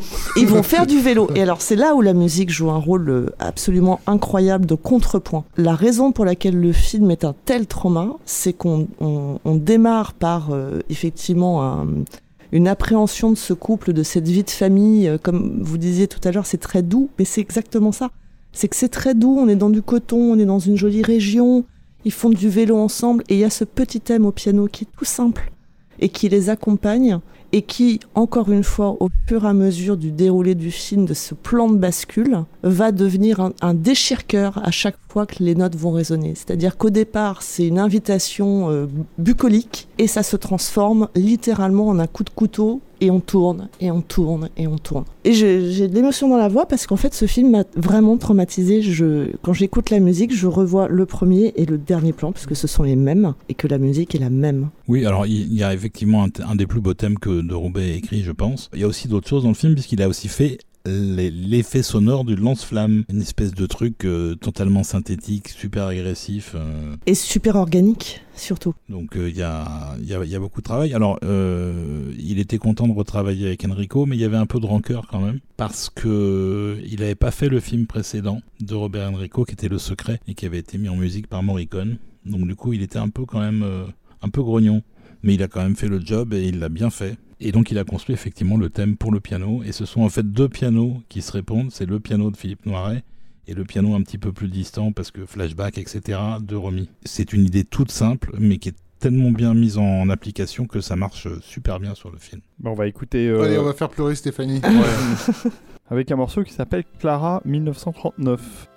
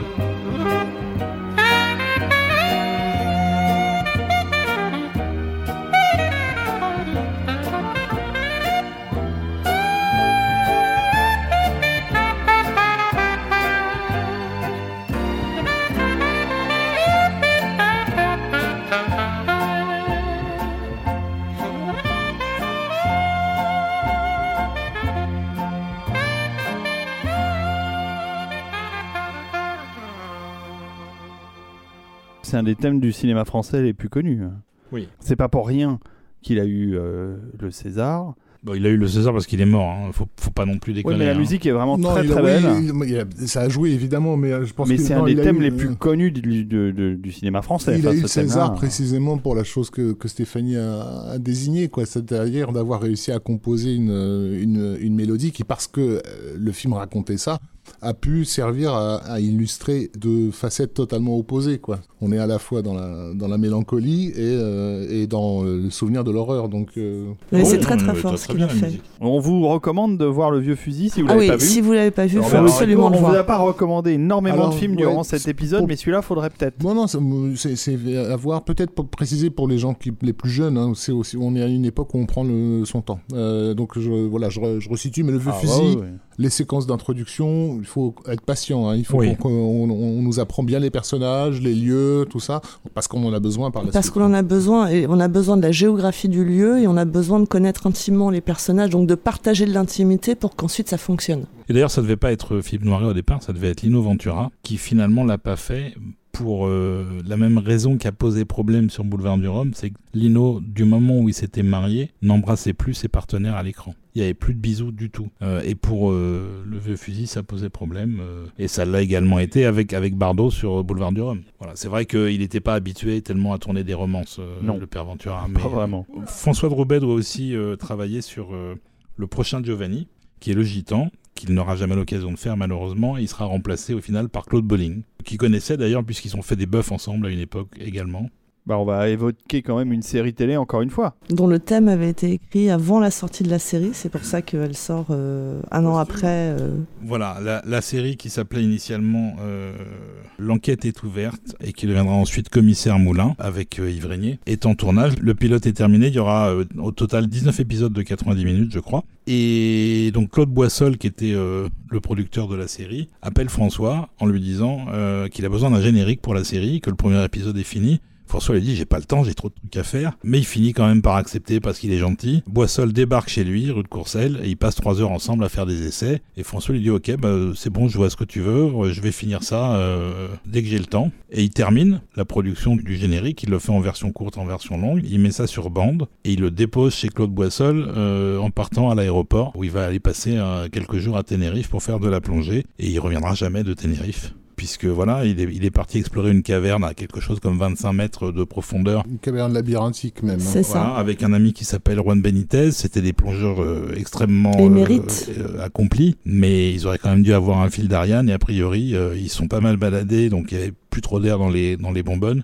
Et euh, et il y a dû y avoir un, gros poisson qui a bougé du sable. Et ils n'ont pas retrouvé la sortie de la caverne et ils sont ils se sont noyés en fait. Et ce qui est bien dommage, c'est que ça a privé euh, le cinéma français d'un de ses compositeurs les plus connus. Et, et- et il est mort très jeune, il est mort, il avait 37 36 ans. 37, voilà, et, 37 ans, et ouais. comme tous ceux, comme, comme tous les musiciens qui ont largement brillé et qui partent, qui partent vite, ça, ça construit aussi un peu la légende. Il faut pas se le cacher. hein. Bien Le sûr.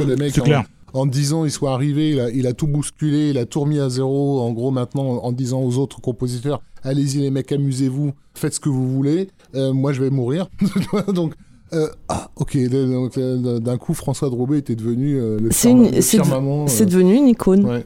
Est-ce qu'on écoute euh, Commissaire Moulin avant d'écouter un dernier morceau et de se séparer de nos auditeurs Alors, alors tout, à fait. Euh, juste une petite info. Donc, on disait qu'il avait eu le César de la meilleure musique pour le Vieux Fusil. Il a également eu un César l'année suivante, en 77, pour un court métrage qu'il avait réalisé, qui était son deuxième court métrage après euh, le Gobo qu'il avait fait, je crois, en 68 ou 69. Un cours qui s'appelait Comment ça va Je m'en fous, que je n'ai pas vu, mais qui lui a quand même valu un, un second César, alors qu'il était mort depuis deux ans. Voilà. C'est ça. Bon, on écoute le, le générique, euh, l'indicatif du commissaire Moulin.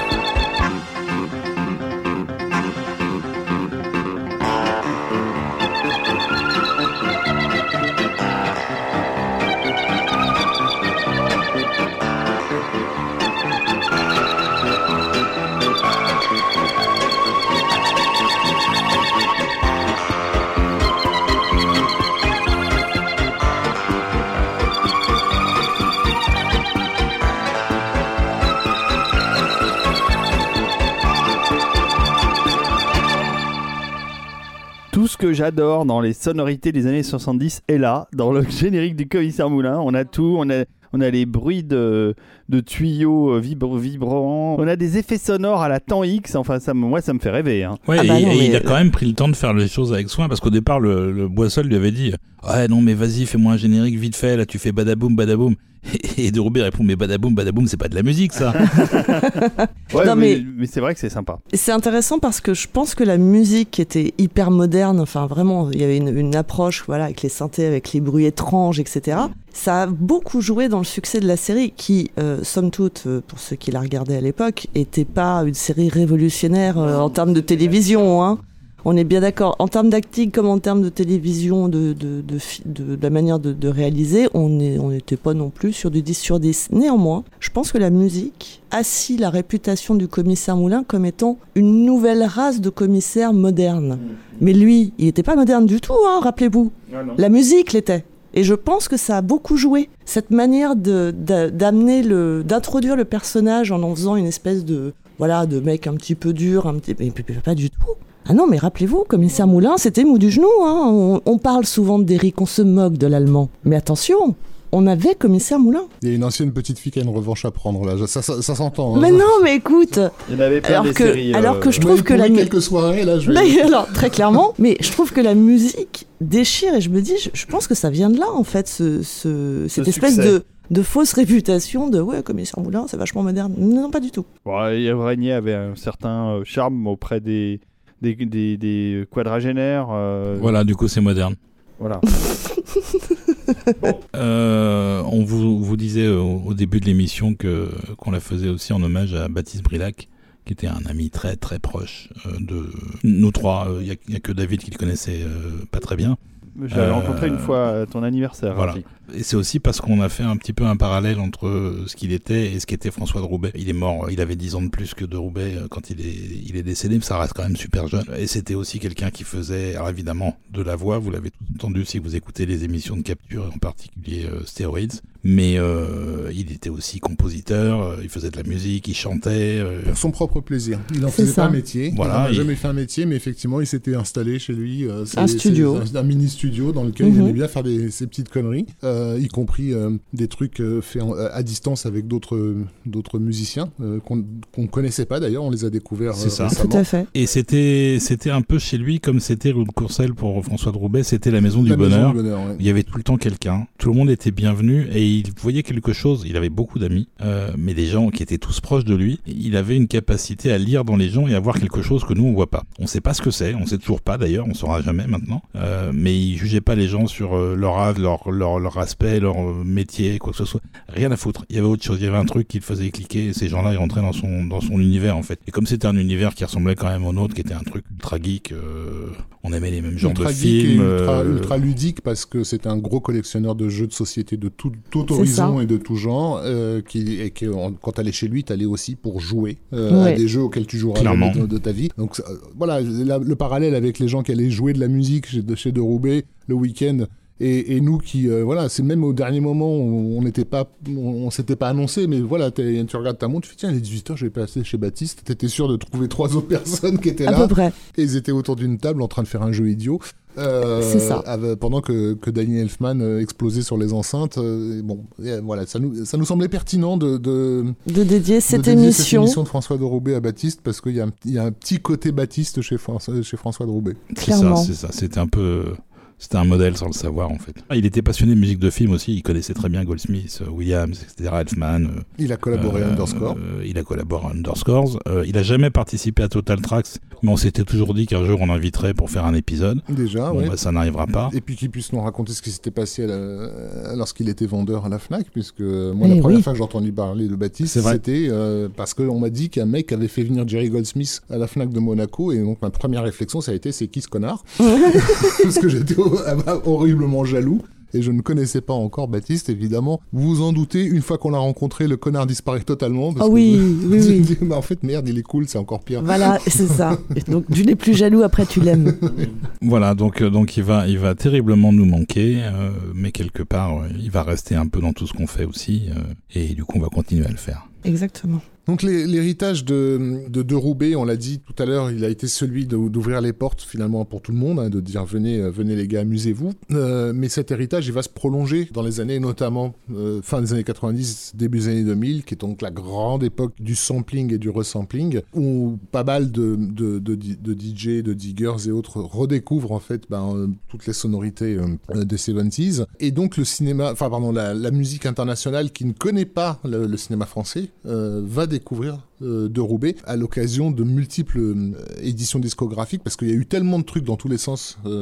Oui, alors, alors qu'à l'époque, il y en avait très très peu. mais mais ça, Euh, ça sortait pas ou ça Ouais. sortait en 45 tours, il y avait trois titres et c'était plié. Voilà. Et c'est après sa mort, euh, à partir du début des années 80. En fait, ça a commencé avec euh, un de ses amis euh, qui a fait une compile en vinyle, qui a été le premier d'une collection de trois qu'on trouve maintenant facilement d'occasion euh, et qui présentait des choses qui avaient jamais été, euh, pour la plupart, disponibles pour le grand public. Et ça a fait un énorme carton. Et lui, il avait lancé ça pour que la veuve euh, et ses enfants euh, Mmh, aient un peu d'argent. ouais. Et ça, ça, ça a été pendant très longtemps les trois seuls disques qu'on trouvait de François de Roubaix, jusqu'à un moment où Stéphane Le Rouge a repris le flambeau pour, euh, pour Universal Music et qu'il a commencé. 90, ouais. Ouais, c'est ça, fin des années 90. Et là, il en a sorti beaucoup, beaucoup. Tout à fait. Et, après, d'autres éditeurs ont embrayé. Il y a eu des tas de vinyles aussi. Voilà, mais au départ, euh, à des fins de collectionnite, enfin, on va dire, mais ils s'attendaient pas forcément à ce que ce soit pas forcément les collectionneurs de musique de film, mais des tas de gens qui n'ont rien à voir avec la musique de film qui continuent à faire vivre euh, cette musique-là. Et là, pour les coups, les enfants euh, en vivent plutôt bien, donc Patricia et Benjamin, puisqu'en tant que- que- qu'ayant droit, c'est à eux maintenant de, de- de gérer ces questions euh, de droit. Et euh, devant le nombre de plus en plus impressionnant de, de samples, bah, il a fallu qu'ils se- qu'ils s'organisent. En fait. Ouais, complètement. Euh, c'est Voilà. parce Et, que il gère très très euh, bien d'ailleurs hein, l'héritage de je veux leur pas dire de bêtises, mais je crois qu'il est euh, plus samplé que Ennio Morricone, par exemple. Quoi. Ce qui en dit Qui long, en fait, dit long, ouais, exactement. Benjamin disait Je crois que les diggers et les producteurs ont un fort attrait pour les musiques de film parce qu'elles véhiculent des ambiances fortes en suspense, en intensité. Il y a là quelque chose de lugubre qui colle bien à l'univers, notamment du rap, et à ce danger qu'il raconte souvent. Pour preuve, les deux titres de François de Roubaix les plus samplés, à savoir Dernier domicile connu et euh, Les Dunes d'Ostende, qui vient du film euh, Les Lèvres Rouges, euh, viennent respectivement d'un film policier et d'un film d'horreur érotique. Donc, Dernier dom- domicile connu qu'on va entendre, qu'on a déjà mis dans, une émission précédente, mais qu'on mettra à la fin, c'est clairement le plus samplé de tous les titres de, Rou- de, de Roubaix. Clairement, jusqu'à jusqu'à Robbie Williams, euh, qui l'a qui, qui samplé succès, dans euh, Supreme. Supreme. Supreme. Voilà, mais, mais, mais avant même d'être samplé, il était déjà émulé. Euh, Il y a un morceau euh, de, de ce que le film Matrix a popularisé qui s'appelle Club to Death euh, de, de Rob D, un morceau techno qui est fait sur des nappes de, de, de, de violon qui reprennent un peu les mêmes accords Ouais. aussi que, Mhm. euh, que de Roubaix. Dernier domicile connu, donc c'est le plus c'est le plus samplé et les lèvres rouges a été notamment samplé par euh, Lil Wayne. Donc c'est une chanson qui s'appelle Président Carter euh, dans laquelle il a samplé euh, euh, les dunes d'Ostend. Comme il n'allait pas régler les droits en fait, du coup il doit payer à chaque concert. Ce, qui, est une bonne mine, une bonne mallette au trésor que, que la famille de Roubaix récupère. Et, ce que, voilà, bah, je, trouve, je trouve intéressant, c'est que pour tous ces, ces sampleurs, en fait, de Roubaix, c'est même pas du cinéma, parce que le- les films auxquels ça fait référence, ils en entendent même pas parler, ils savent même pas que ça existe. C'est ça, ils connaissent, ils c'est connaissent pas, c'est voilà. du cinéma Voilà. étranger, euh, ça les intéresse Voilà. pas en fait. Pour eux, c'est de la musique. Donc il est devenu cette vedette euh, rock'n'roll qu'il a toujours été. Complètement. Il, il est maintenant officiellement dans l'utilisation qu'en font les autres, euh, Nous, les dans autres le- musiciens. C'est ça, dans la récupération euh, de ce qu'il a euh, créé en fait, euh, et qui se se- s'adapte sur des supports multiples, des musiques multiples. Ça, ça lui aurait beaucoup plu, je pense, Ouais. Euh, de se retrouver à la fois dans du rap. Voilà, dans de la petits pop. morceaux et appa- apparaissant un peu n'importe où. Je, euh, je pense que ça, ça, ça lui aurait beaucoup plu que ce soit récupéré de la sorte. Voilà, je pense que près de 50 ans après sa disparition, il est quand même encore bien présent et je pense que c'est pas près de s'éteindre, donc euh, il a quand même plutôt réussi. Alors on se quitte, euh, on remercie d'abord notre contributeur. Bah oui, on- Ouais. on les aime toujours, toujours autant. Voilà, on espère que ça vous a plu, ce petite, euh, cette petite incursion dans le cinéma français. Moi, je dis chapi, chapeau. hein. Bravo David. Bravo. Mûri. Et oui, T'as Ouais. toujours été au top, mais là, t'es t'es en, Ah au bah sommet. aujourd'hui, je suis à fond. T'es en haut du Mont Blanc, là. c'est notre chevalier du ciel. à nous. Et donc, euh, on espère que ça, effectivement, que ça, que ça vous a plu. Euh, on aura d'autres incursions euh, comme ça dans des carrières express, euh, peut-être. Et donc, euh, on va écouter maintenant euh, le thème célébrissime de Dernier Domicile connu. Oui. Qui, à mon sens, est effectivement probablement ce que De Roubaix a écrit de plus impactant et de plus beau, mais c'est tout à fait personnel. Et on vous embrasse. Un Et on vous à tous. embrasse. Bisous, Bisous. professeur. Patapi, Rafi. bisous, caca Bisous, Bisous, bisous. Débat, Bisous. débat. La vache.